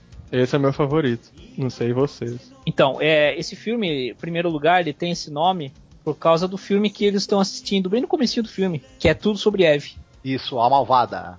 É, que na verdade ele, ele corrige, ele fala assim pra mãe dele. Eles erraram o nome da tradução do filme. O nome, na verdade, o nome do filme era A Malvada, mas a tradução certa seria Tudo sobre Eve. Isso. Então, a, a partir daí ele já tirou como Tudo sobre Minha Mãe. Coincide com a época que morre a mãe dele, a mãe do Pedro Almodóvar, né? Então Ah. esse filme Ah. acaba ficando uma homenagem a ela também. É, eu lembro que foi muito emocionante. Eu acho que foi esse filme aí que o Almodóvar foi indicado ao Oscar, né? Foi, e ele, não, ele ganhou melhor roteiro original, no, eu acho que foi em Cannes, não foi? E foi Sim. indicado ao Oscar. É, eu acho assim que sem dúvida é o melhor filme dele. E ele, e ele começa a abordar assim o lado sentimental e relações de família assim, de uma maneira que vai pegando desse filme até o Volver assim, ele, ele explora bem essa, essa, essas relações assim que ele não tinha feito nos outros filmes. Então, contar um pouquinho da resenha dele. No dia do aniversário, o filho da, da Manuela, né, que é a principal do filme, eles vão ver uma montagem de uma peça chamada Um Bonde chamado Desejo, que é estrelado por Uma, que é a Marisa Paredes. Após a peça, ele tenta pegar um autógrafo de Uma, só que ela não abre a janela pra ele, tá chovendo, e ele corre atrás dela, atrás do carro dela. E nessa acaba sendo atropelado e ele morre. Nossa. Pois é, e assim, só, só, só um parênteses aí. Ele tava escrevendo um livro sobre a mãe dele, Sim. não era isso? Aham, sobre a, biogra- a biografia da mãe Ele dele tava- e ele, e ele e a mãe dele era mãe solteira e ele não sabia quem que era o pai dele e esse foi o pedido que ele fez pra ela antes de ir ao cinema então a mãe dele ficou com essa culpa de não ter contado pro filho dela quem que era o pai e, e ele morreu ali né naquele momento Detalhe também, a mãe dele, ela trabalha no hospital e ela participa de campanha de doação de órgãos e etc. E, e- e ela acaba também passando pela mesma coisa, né? Ela, Exatamente. Ela, ela participa das dramatizações para convencer as pessoas a importância de doar os órgãos e no fim ela também acaba passando por essa coisa de perder um ente querido e os médicos chegarem e pedirem para ela assinar o formulário e tal. O filme faz umas, ante- umas antecipações interessantes, né? Porque o, antes do menino ser atropelado, num outro momento, ele também ele se solta dela e ele quase é atropelado por um carro. Então a gente já logo imagina que ele vai acabar morrendo atropelado. É, essa coisa dela, dela trabalhar com doação de órgãos, a gente sabe também que ela vai acabar passando por aquilo. O Almodóvar, ele, ele, ele meio que no roteiro, ele brinca de antecipar essas situações. Mas o impacto dela se mantém. A gente não, não de qualquer maneira, ele não se perde, né? no filme dele você pode saber que alguém que é, que é ator principal pode morrer a qualquer momento e não e não vai fazer diferença ele vai sempre a morte dele vai sempre refletir no filme todo Agora, já que vocês falaram sobre doações de órgãos, né, e tudo, eu já me lembrei, né, interessante a gente conversar, que a gente vai lembrando das coisas, né, que naquele outro filme do Almodóvar, o A Flor do Meu Segredo, ele também tem uma cena de captação de, de órgãos, né, que é muito trash. ah é Vocês lembram disso? Aquela amiga da, da protagonista, parece que ela fica dando umas, não sei, umas palestras e tal, ou dirigindo uns filmes sobre doação de órgãos. Sim, é bem no comecinho, né? Isso, então. Aí eu lembro até que eu comentei, nossa, que maneira de tentar captar o órgão, né? E, pessoal, é, uma- é um diálogo bem interessante. Quer dizer que nesse outro filme do Almodóvar, Tudo Sobre Minha Mãe, também ele fala novamente sobre doação de órgãos, né? Ou seja, ele tá reiterando ali, tá tocando nesse ponto também importante, né? Que é a doação de órgãos, né? Ou seja, o Almodóvar é um cara engajado, né, gente? Pois é, eu acho que nessa fase ele começa a amadurecer assim as temáticas do filme e começa a ficar bem mais complexo, e começa a passar mais mensagens assim mais profundas, não só não só de contestar o que está acontecendo, mas também de começar a passar uma, uma mensagem mais profunda assim para as pessoas. Sim. Esse filme tem uma, tem uma atuação espetacular da Cecília Roth. Ela tá assim, eu, eu até achei surpreendente porque ela aparece em outros filmes do Almodóvar, mas em papéis curtos ou, ou- ou ela tem um papel um pouco maior no filme do Labirinto de Paixões, mas eu achei a atuação dela uma grande surpresa e positiva, né? Uma atuação excepcional. Eu acho também muito comovente essa coisa de ela perde o filho, mas ela acaba adotando de certa maneira a personagem da Penelope Cruz, né? Vira uma espécie de filha postiça dela, né? Então, é- eu, eu acho interessante essa coisa de você ter um personagem que ele tá passando por uma dor profunda, tá, tá arrasado por uma perda, e ele acaba dentro desse sofrimento dele encontrando força pra se doar pra alguém, pra ajudar alguém, como ela acaba fazendo com o personagem Emanuela, não é o personagem da, da Penelope Cruz, que ela tá grávida e descobre que tá com,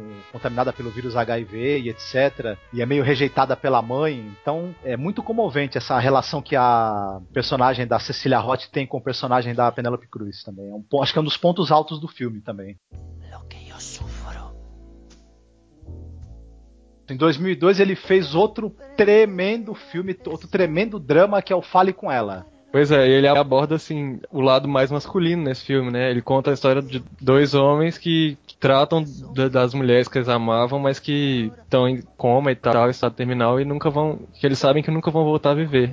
Eu acho bem interessante. Sim, tem uma toureira, né? E tal, É. que é fantástico, assim, a apresentação dessa personagem e tudo. Que é num, justamente numa tourada, né? Que ela acaba se ferindo e fica em coma, né? E mostra o drama desses parceiros, né? Que eles estão ali. Eles se juntam, né? Pra poder partilhar opiniões, né? Sobre o que tá acontecendo com eles, né, Marcos? Exatamente.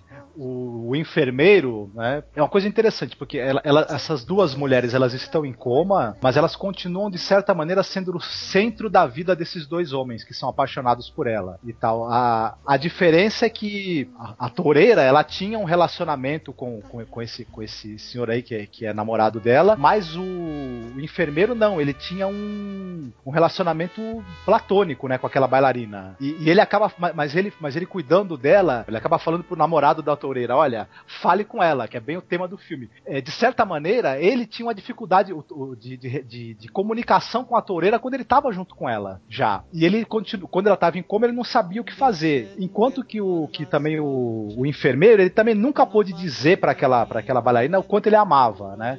Os, os dois não conseguiam ter uma comunicação perfeita com o objeto do seu amor enquanto eles estavam ali vivos, né? Quando elas estavam vivas perto deles. E agora, em como eles, eles acabam tendo a chance de dizer para elas o que eles não puderam dizer enquanto elas estavam despertas, né? Isso é uma coisa ao mesmo tempo muito dolorida, muito triste, mas também muito bonita, né? É uma coisa interessante que o João Paulo falou que realmente é um, é um dos únicos filmes do Almodóvar que é o ponto de vista é o dos homens, é o ponto de vista masculino que é mostrado. A relação do homem com o amor, a relação do homem com a perda, com a incapacidade de se comunicar, que o homem tem muito isso, essa dificuldade de se comunicar num relacionamento. Não é à toa que o filme chama-se Fale com Ela, né? É, eu acho também que o filme é um é, é, tem uma fotografia deslumbrante, assim, não Trilha os outros- sonora.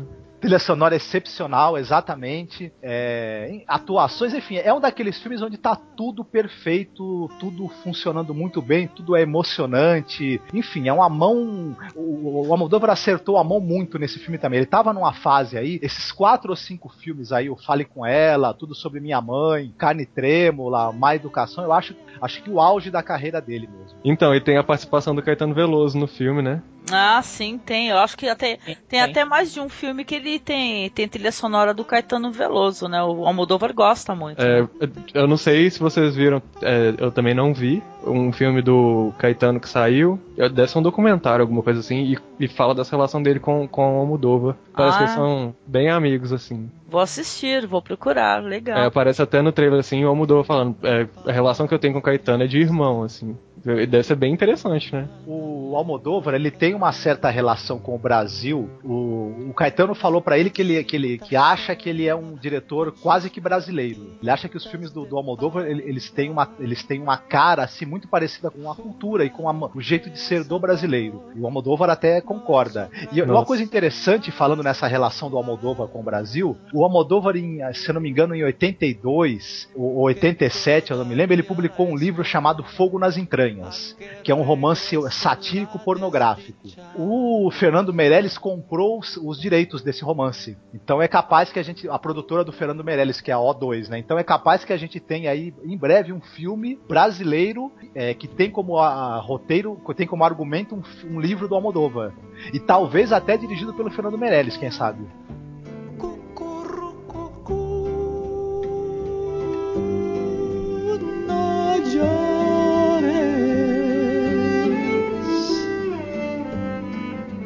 Então, agora em 2004 tem o filme La Mala Educación, Má Educação, né, Marcos? Exatamente, é um filme que é com o, o cara que era o galã do momento, né, o Gael Garcia Bernal. Eu também acho esse um dos melhores filmes do Almodóvar. Eu gosto muito, foi, foi um filme que, que foi, foi mal recebido pela crítica. Eu- acusaram o Almodóvar de tentar fazer causar escândalo. E disseram que ele estava apelando porque ele colocou o Gael Garcia Bernal, que era o galã da época, fazendo um, um travesti, etc. Eu acho que, não- que não tem muito a ver, não, eu- essas críticas que foram feitas. Eu acho que é um outro tremendo filme do Almodóvar. Nesse filme aí ele ele fala sobre abuso sexual, né, também, né? Exatamente. Pedofilia, né? Pedofilia. Inclusive, eu não sei se. é, acho que vocês têm mais, mais propriedade pra falar, assim. é, dizem que, que ele tentou mesmo contar a história dele nesse filme, né? Que, que é bem parecida com, com a história de vida dele. Que o Sim. menino tem a formação católica e tal. É e o que o Marcos falou no começo, né, na biografia dele, né, e tal, né. Quer dizer, ou seja, chocou muita gente, né, muita gente ficou, assim, incomodada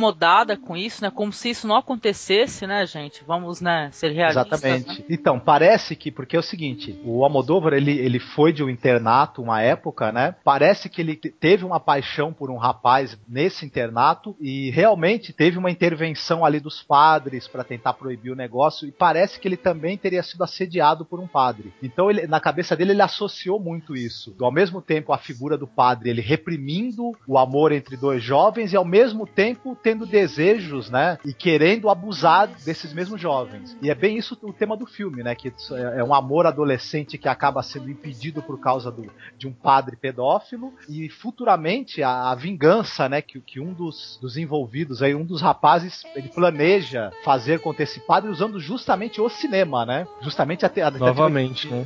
Exatamente, É. contar esse caso num filme. Só falar assim, eu achei o filme assim bem diferente do que do que o Almodóvar fez. Não sei se vocês concordam. Vocês acham assim diferente? Ah, acho eu que- achei interessante Ó, essa, essa proposta dele aí.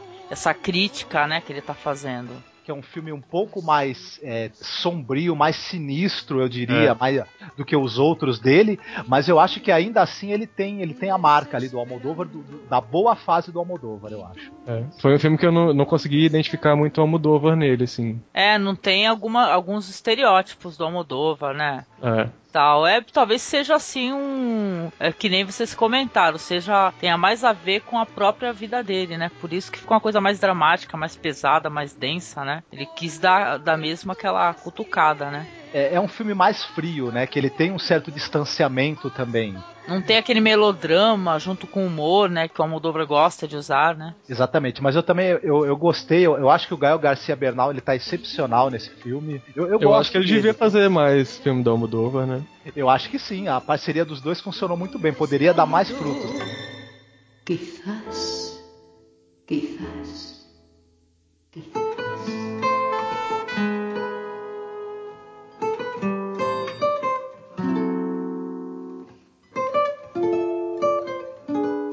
Volver é o filme de 2006 do Almodóvar, mais uma parceria com a Penélope Cruz. Dessa vez a Penélope Cruz como, né, protagonista mesmo. Então, esse foi o primeiro filme que eu vi do Almodóvar. Eu achei, assim, muito bom de eu ter assistido esse primeiro. Que é um filme mais é, com uma temática mais leve e que dá pra você, absorver sem te chocar muito, né? A, a visão dele. E é um filme que é, aborda muito, como o próprio nome diz, volver não só, não só a personagem, voltando às raízes da, da família dela, enfim, mas também é a história, é meio que a história de vida do Almodóvar. Não, não, não desse lado biográfico, mas, mas das referências que ele teve quando criança, assim. Inclusive esse, é, aquele momento que as mulheres conversam com os mortos na, naquela cidadezinha lá da, que, que vive a mãe da Raimunda, que é a Penélope Cruz, ele conta que, que na cidade dele era assim, que a- as mães eram todas, é, que elas eram as chefes de família e que por ter vivido nesse período muito pesado da Espanha, e a, e a cultura dele, delas conversar com os mortos, discutir, ir lá limpar as túmulos dele e, e discutir, xingar. E é uma coisa que tem um humor muito, muito Almodóvar, né? Você vê que, que ele pegou disso pra fazer os outros filmes dele. Então, o filme tem esse nome também por causa da música que a Penélope Cruz canta. Revolver. Que é muito bonita, né? Sim. Aliás, a trilha sonora também dos filmes do Almodóvar é um caso à parte, né? Porque ele começou com trilha sonora meio rock, depois passou para clássicos da canção espanhola, né? Bolero. Ah, Ele Bolero. lançou, ele lançou um CD, né? Não, tem, tem até uma música que ele participa, mas é o CD com, com a- as trilhas que marcaram os filmes dele. Chama BSO Almodóvar, que é Banda Sonora Almodóvar. É Hum, bem, Olha só. não, e é bem engraçado, assim, as músicas bem bregas, assim, muito legal. Eu baseei a capinha no, nessa, cap- na capa desse CD. É, aliás, a- as capas aqui do podcast estão um caso à parte, né, Marcos? Porque o Daniel tá fantástico, ele tá arrasando. Obrigado. Penélope Cruz, ela, ela é da mesma cidade que o Almodóvar nasceu, tá? Uma cidadezinha pequena aí do interior da Espanha. A ideia básica desse filme do pai que tenta abusar da filha e a mãe acaba matando ele. Aliás, ele Não, é a filha mata. Isso, aliás, Não. a fi- a fi- a isso, mãe, a na verdade, filha- tenta encobrir que foi a filha, né? Ela É, faz. exato. se Colocando o corpo do- perguntar, foi eu que matei. colocando na o verdade, foi do a cara filha. freezer, né? Aham. e tal. E esse, e esse é justamente o, o- esse, esse pequeno roteiro que é falado no filme A, A Flor do Meu Segredo. Que é um, do- um dos, um dos do- das histórias que a, que a personagem lá da Marisa Paredes quer contar ainda, um dos roteiros que ela tem imaginado, né? Ele acabou, não sei, mais de 10 anos depois filmando. É, Volver é um filme maravilhoso mesmo. Não, é um, é um filmaço, ele volta com. Ele volta com a Carmen Maura nesse filme? Sim, é, Carmen Maura é, volta depois de 18 anos, né? Sem atuar com ele. Ela é a, é a mãe da, da Raimunda. Isso. Exatamente. Então. Na ocasião, ela já tava com 61 anos. Eu acho que é uma coisa interessante de falar, que não, não tem exatamente a ver com a Moldova, que a Carmen Maura, como, como vocês tinham falado, ela fez 40 filmes nesses 18 anos aí que ela não trabalhou com a Almodóvar. E especificamente um dos filmes, depois que, que o Almodóvar porque ela era uma atriz de teatro, né? O Almodóvar é que acabou ajudando ela a, a ter visibilidade no cinema. Ela acabou fazendo um filme do Carlos Saura chamado Ai Carmela, que esse filme acabou ganhando 15 prêmios Goya e acabou, ah, depois do- dos filmes do Almodóvar e também depois desse filme Ai Carmela do Carlos Saura, ela, ela virou a, a- acho que a maior estrela do cinema espanhol, né? Com certeza, a Carmen Maura. Pelo menos aí nos anos 90. Aí novamente, né, do tema de, de, vol- de voltar a- às raízes dele, né? Exato, acho que eu- não é à toa que a Carmen Maura está nesse filme, né? O Volver é, vo- é Volver também nesse sentido, né? E também pelo fato de que, na história, supostamente ela morreu, né? A, a região lá onde, ela, onde eles moram, da cidade onde a mãe dela mora, né? Morava, acontecia muito incêndio, né? E aí acredita-se que ela morreu no incêndio, ela e o pai. Mas na verdade ela sobreviveu e ela ficou escondida cuidando da tia. Exatamente. Esse Abraços Partidos, né? Deixa eu só comentar antes da gente começar. Tem dentro de, tem um curta que é, eu acho que é Garotas e Malas, né, o nome. A Não, vereadora- é vereador antropofágico. Isso então. Mas eu acho que saiu no Brasil com o título ridículo de Garotas e Malas, né? Não, saiu Ah, é? como a vereadora antropófaga. Não, eu já peguei Garotas e Malas. acredito. Ah, então eu peguei o título em português. Deve ser Ah, por- inclusive, Angélica, português se de quiser, Portugal. Oi. desculpa, se você quiser colocar, tem ele no YouTube lá inteiro. Tem, eu vou colocar. Então, em 2009, né, no ano passado, o Almodóvar ele lançou o último longa-metragem dele até agora, que foi o Los Abrazos Rotos, Os Abraços Desfeitos. Ou Abraços Partidos, né? Depois de três anos ele voltou a filmar tal. Foi um filme é, cercado de muita, mas muita expectativa mesmo. O Almodóvar, ele depois do, do Volver, ele já estava com a consagração máxima aí no, no, no cinema mundial, né? Os filmes dele passam no mundo todo, é, ganham tudo que é prêmio. Então, os Abraços Rotos foi muito, os Abraços Partidos foi muito aguardado, mas parece que não, não, não foi muito bem recebido pela crítica, né? Infelizmente. O Vocês gostaram vocês- do filme? Eu gostei. Ah, eu Então- achei maravilhoso, principalmente assim detalhe pra fotografia que é, eu acho que é um primor assim de cair o queixo mesmo, muito linda. Não, pois é, assim, em termos técnicos, sem dúvida é o melhor filme dele. Agora eu acho que faltou um pouquinho, ele, sei lá. É, então, o pessoal, o pessoal fala que é um Almodóvar menor, né? O que cada um teria em particular pra falar do Almodóvar? Quem quer começar? Quer começar, Marcos? Então, eu, eu- o que eu tenho pra dizer sobre ele é o seguinte, que é, é mais ou menos parecido com o que você falou. O cara tem uma carreira de 30 anos, só de, de, de 30 anos, só de longa-metragem, então é, é difícil a gente resumir a carreira tão comprida assim de uma pessoa. Além dele ter 30 anos, eles são filmes que são filmes que têm uma certa profundidade, não são rasos. É difícil resumir, mas é isso mesmo. É um cara que ele começou de uma maneira mais escrachada, mais transgressora, com as comédias amalucadas, mas muito boas. Depois eu acho que ele foi experimentando a mistura do drama com a comédia e, e ele, ele acabou encontrando essa, essa, essa mistura, essa alquimia perfeita, é, o equilíbrio entre essas duas coisas já nos anos, já no final dos anos 80, nos anos, durante os anos 90, eu acho que foi o, o auge da carreira dele. É uma carreira que eu acho fantástica, que vale a pena ser conferida. É um tremendo diretor, entre os melhores que tem atividade hoje em dia, com certeza.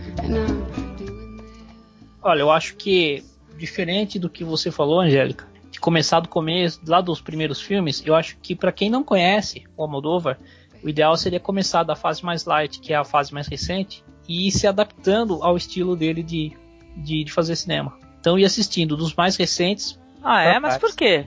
ah, porque você vai se adaptando a, a- porque quem não conhece, talvez não, mas veja bem, não- então tu não, tu não recom- tu recomenda com reservas, é isso? Não, eu digo assim, quem não conhece, o que pode acontecer? Você assistir, por exemplo, já logo o primeiro, pode não gostar dele e não, não querer assistir os outros. Entendeu?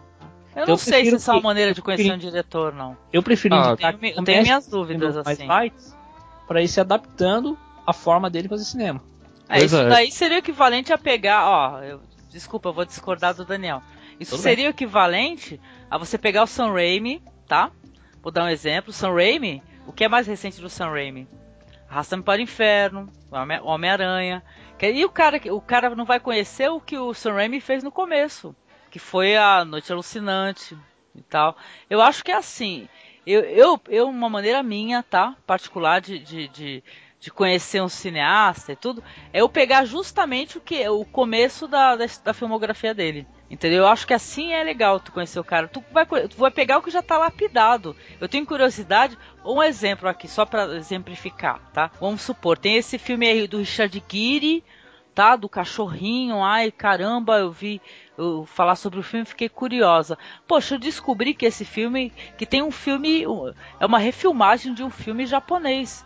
Eu fui atrás do filme japonês. Eu, cada um tem lá sua maneira de, de conhecer cinema, né? Mas eu acho que quando a gente fala de Almodóvar, entendeu? Que ele, que ele é um diretor que ele, ele- se ele fez esse sucesso, ele tá fazendo esse sucesso hoje em dia, foi porque ele começou fazendo justamente essas obras, sim, transgressoras, é, profanas, controvertidas mesmo. Eu acho que eu não, eu não recomendo a pessoa assistir o primeiro vai o Braços Partidos, não. E depois vou ver. Ao contrário, vai pegar lá o Pepe Lucy Bom e vai ver a chuva dourada lá e tal.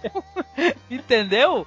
E descobre que o cara começou ali. Ali é a raiz do cara, né? Sei lá. Olha, mas, Mas, eu mas respeito o que o Daniel falou. É que o Não, Daniel, ele mas- recomenda com reservas, eu entendi. Independente não, da ordem que você assista, se você assistir todos os filmes, você vai ter a ordem. Você vai ter. É, mas daí você não vê a evolução ou a involução do cara, né? Não, Você vê, você vê a evolução. Só que você É, vê não a sei. evolução. eu- aí vamos falar de evolução.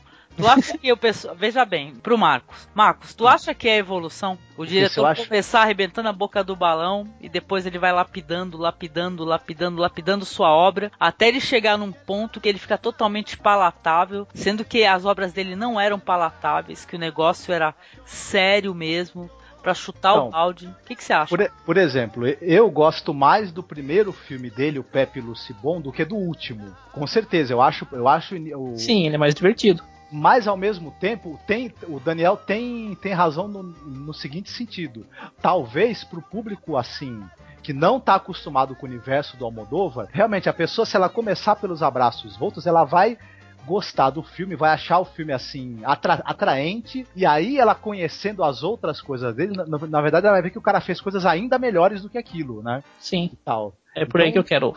Então essa, entendi, esse, ca- entendi. Só que é, é que eu, como eu já tenho o hábito de acompanhar o cinema assim, peguei, eu acho que pra mim é mais fácil. Eu, eu, eu costumo seguir essa linha, entendeu? por exemplo, Eu se o tenho, cara essa- eu tenho essa curiosidade. Se eu peguei uma obra do cara, vai do Michael Haneke, vai, que é o cara que fez aí o, o Fita Branca. Entendeu? Eu tenho maior curiosidade, eu não consegui ainda pegar lá os primeiros filmes do Michael Haneke. Entendeu? É o que eu quero fazer, eu acho que pra eu conhecer um cineasta é assim. Então, mas por exemplo, se o cara, vamos dizer que ele comece pelo, pelo último, o Abraços Rotos, à medida que ele fosse assistindo os outros, ele iria já tomar um gosto, acho que e, com certeza iria se apaixonar pelo universo do Almodóvar, e na hora que ele pegasse os primeiros, que são filmes mais radicais, ele não ia, digamos assim, rejeitar. Mas o- será que a pessoa não ia se acovardar? Não, Porque tu contrário. começar pelo suave e eu sou, eu sou, eu sou hard, cara.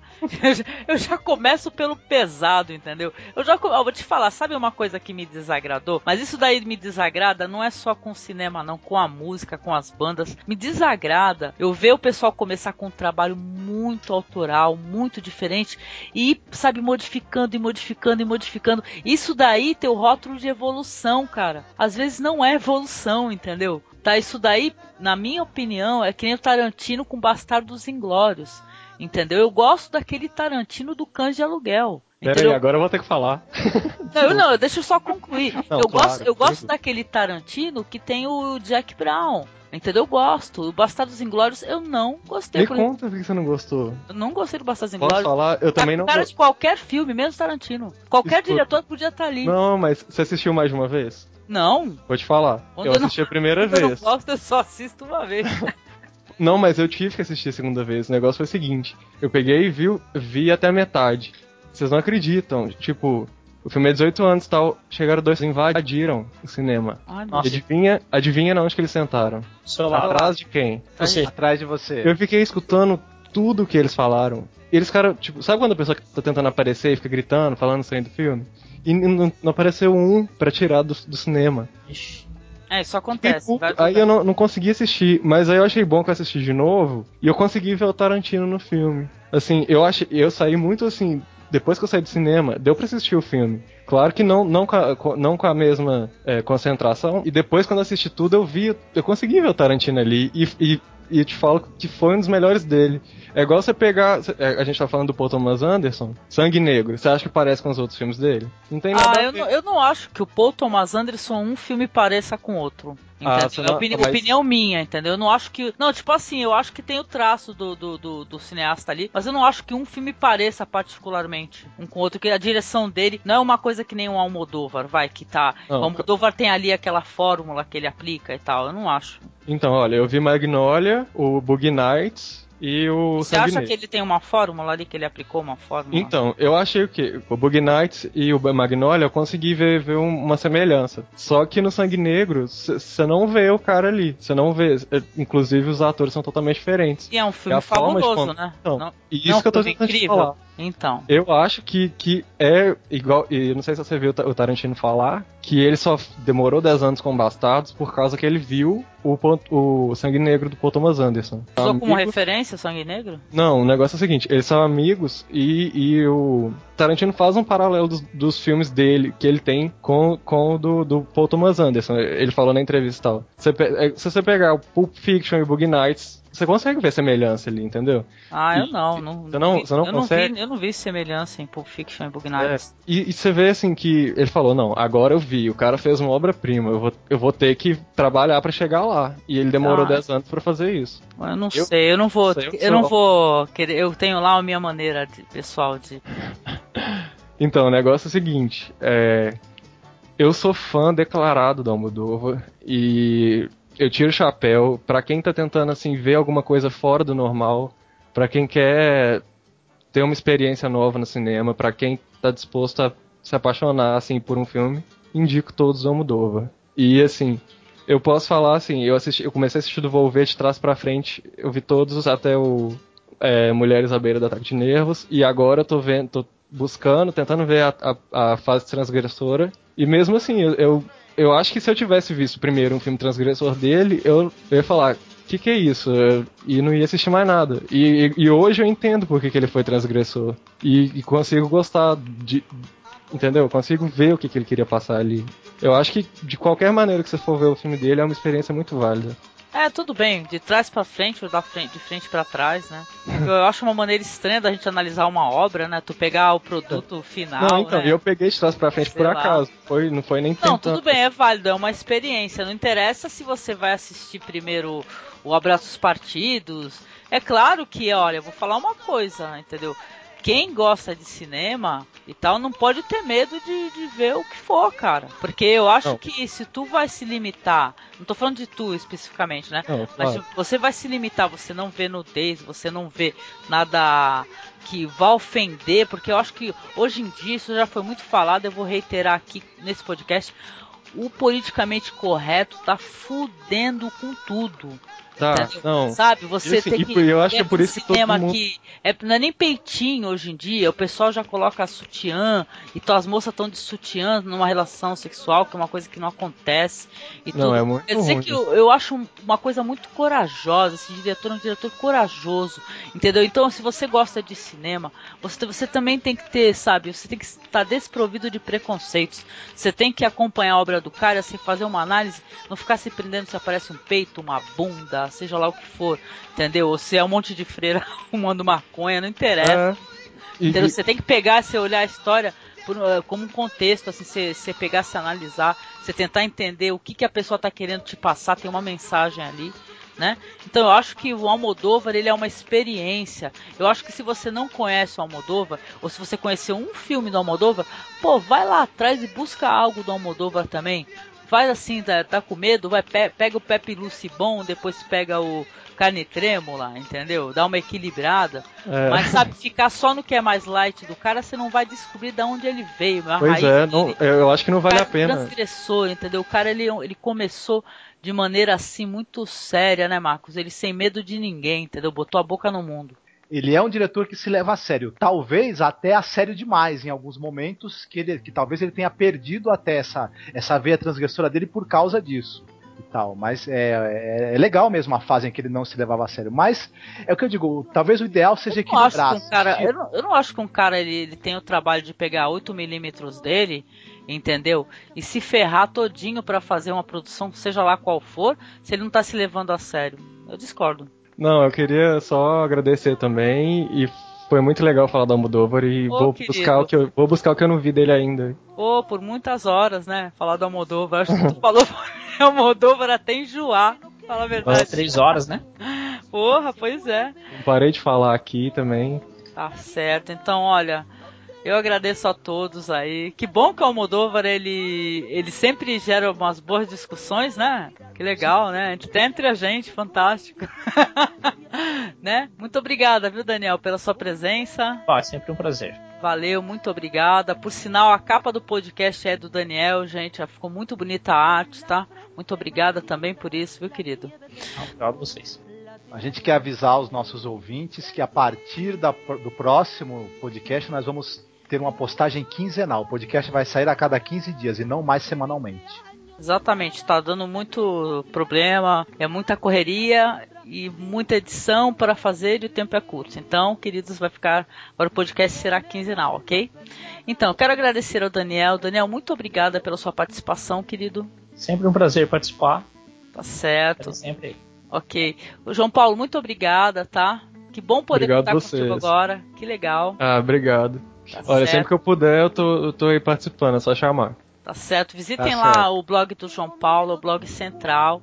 Está lá o, o ícone no nosso blog, tá? Que o blog dele é muito legal, tem críticas de cinema. Então, Marcos, muito obrigada pela sua participação, querido. Foi um prazer. Tchau e boa noite a todos. Tchau, boa noite, pessoal. Valeu. Boa noite. Falou. Boa noite, boa noite. Tchau, gente. Tchau. que poblada de recuerdo encadena mi soñar. Pero el viajero que huye, tarde o temprano detiene su andar.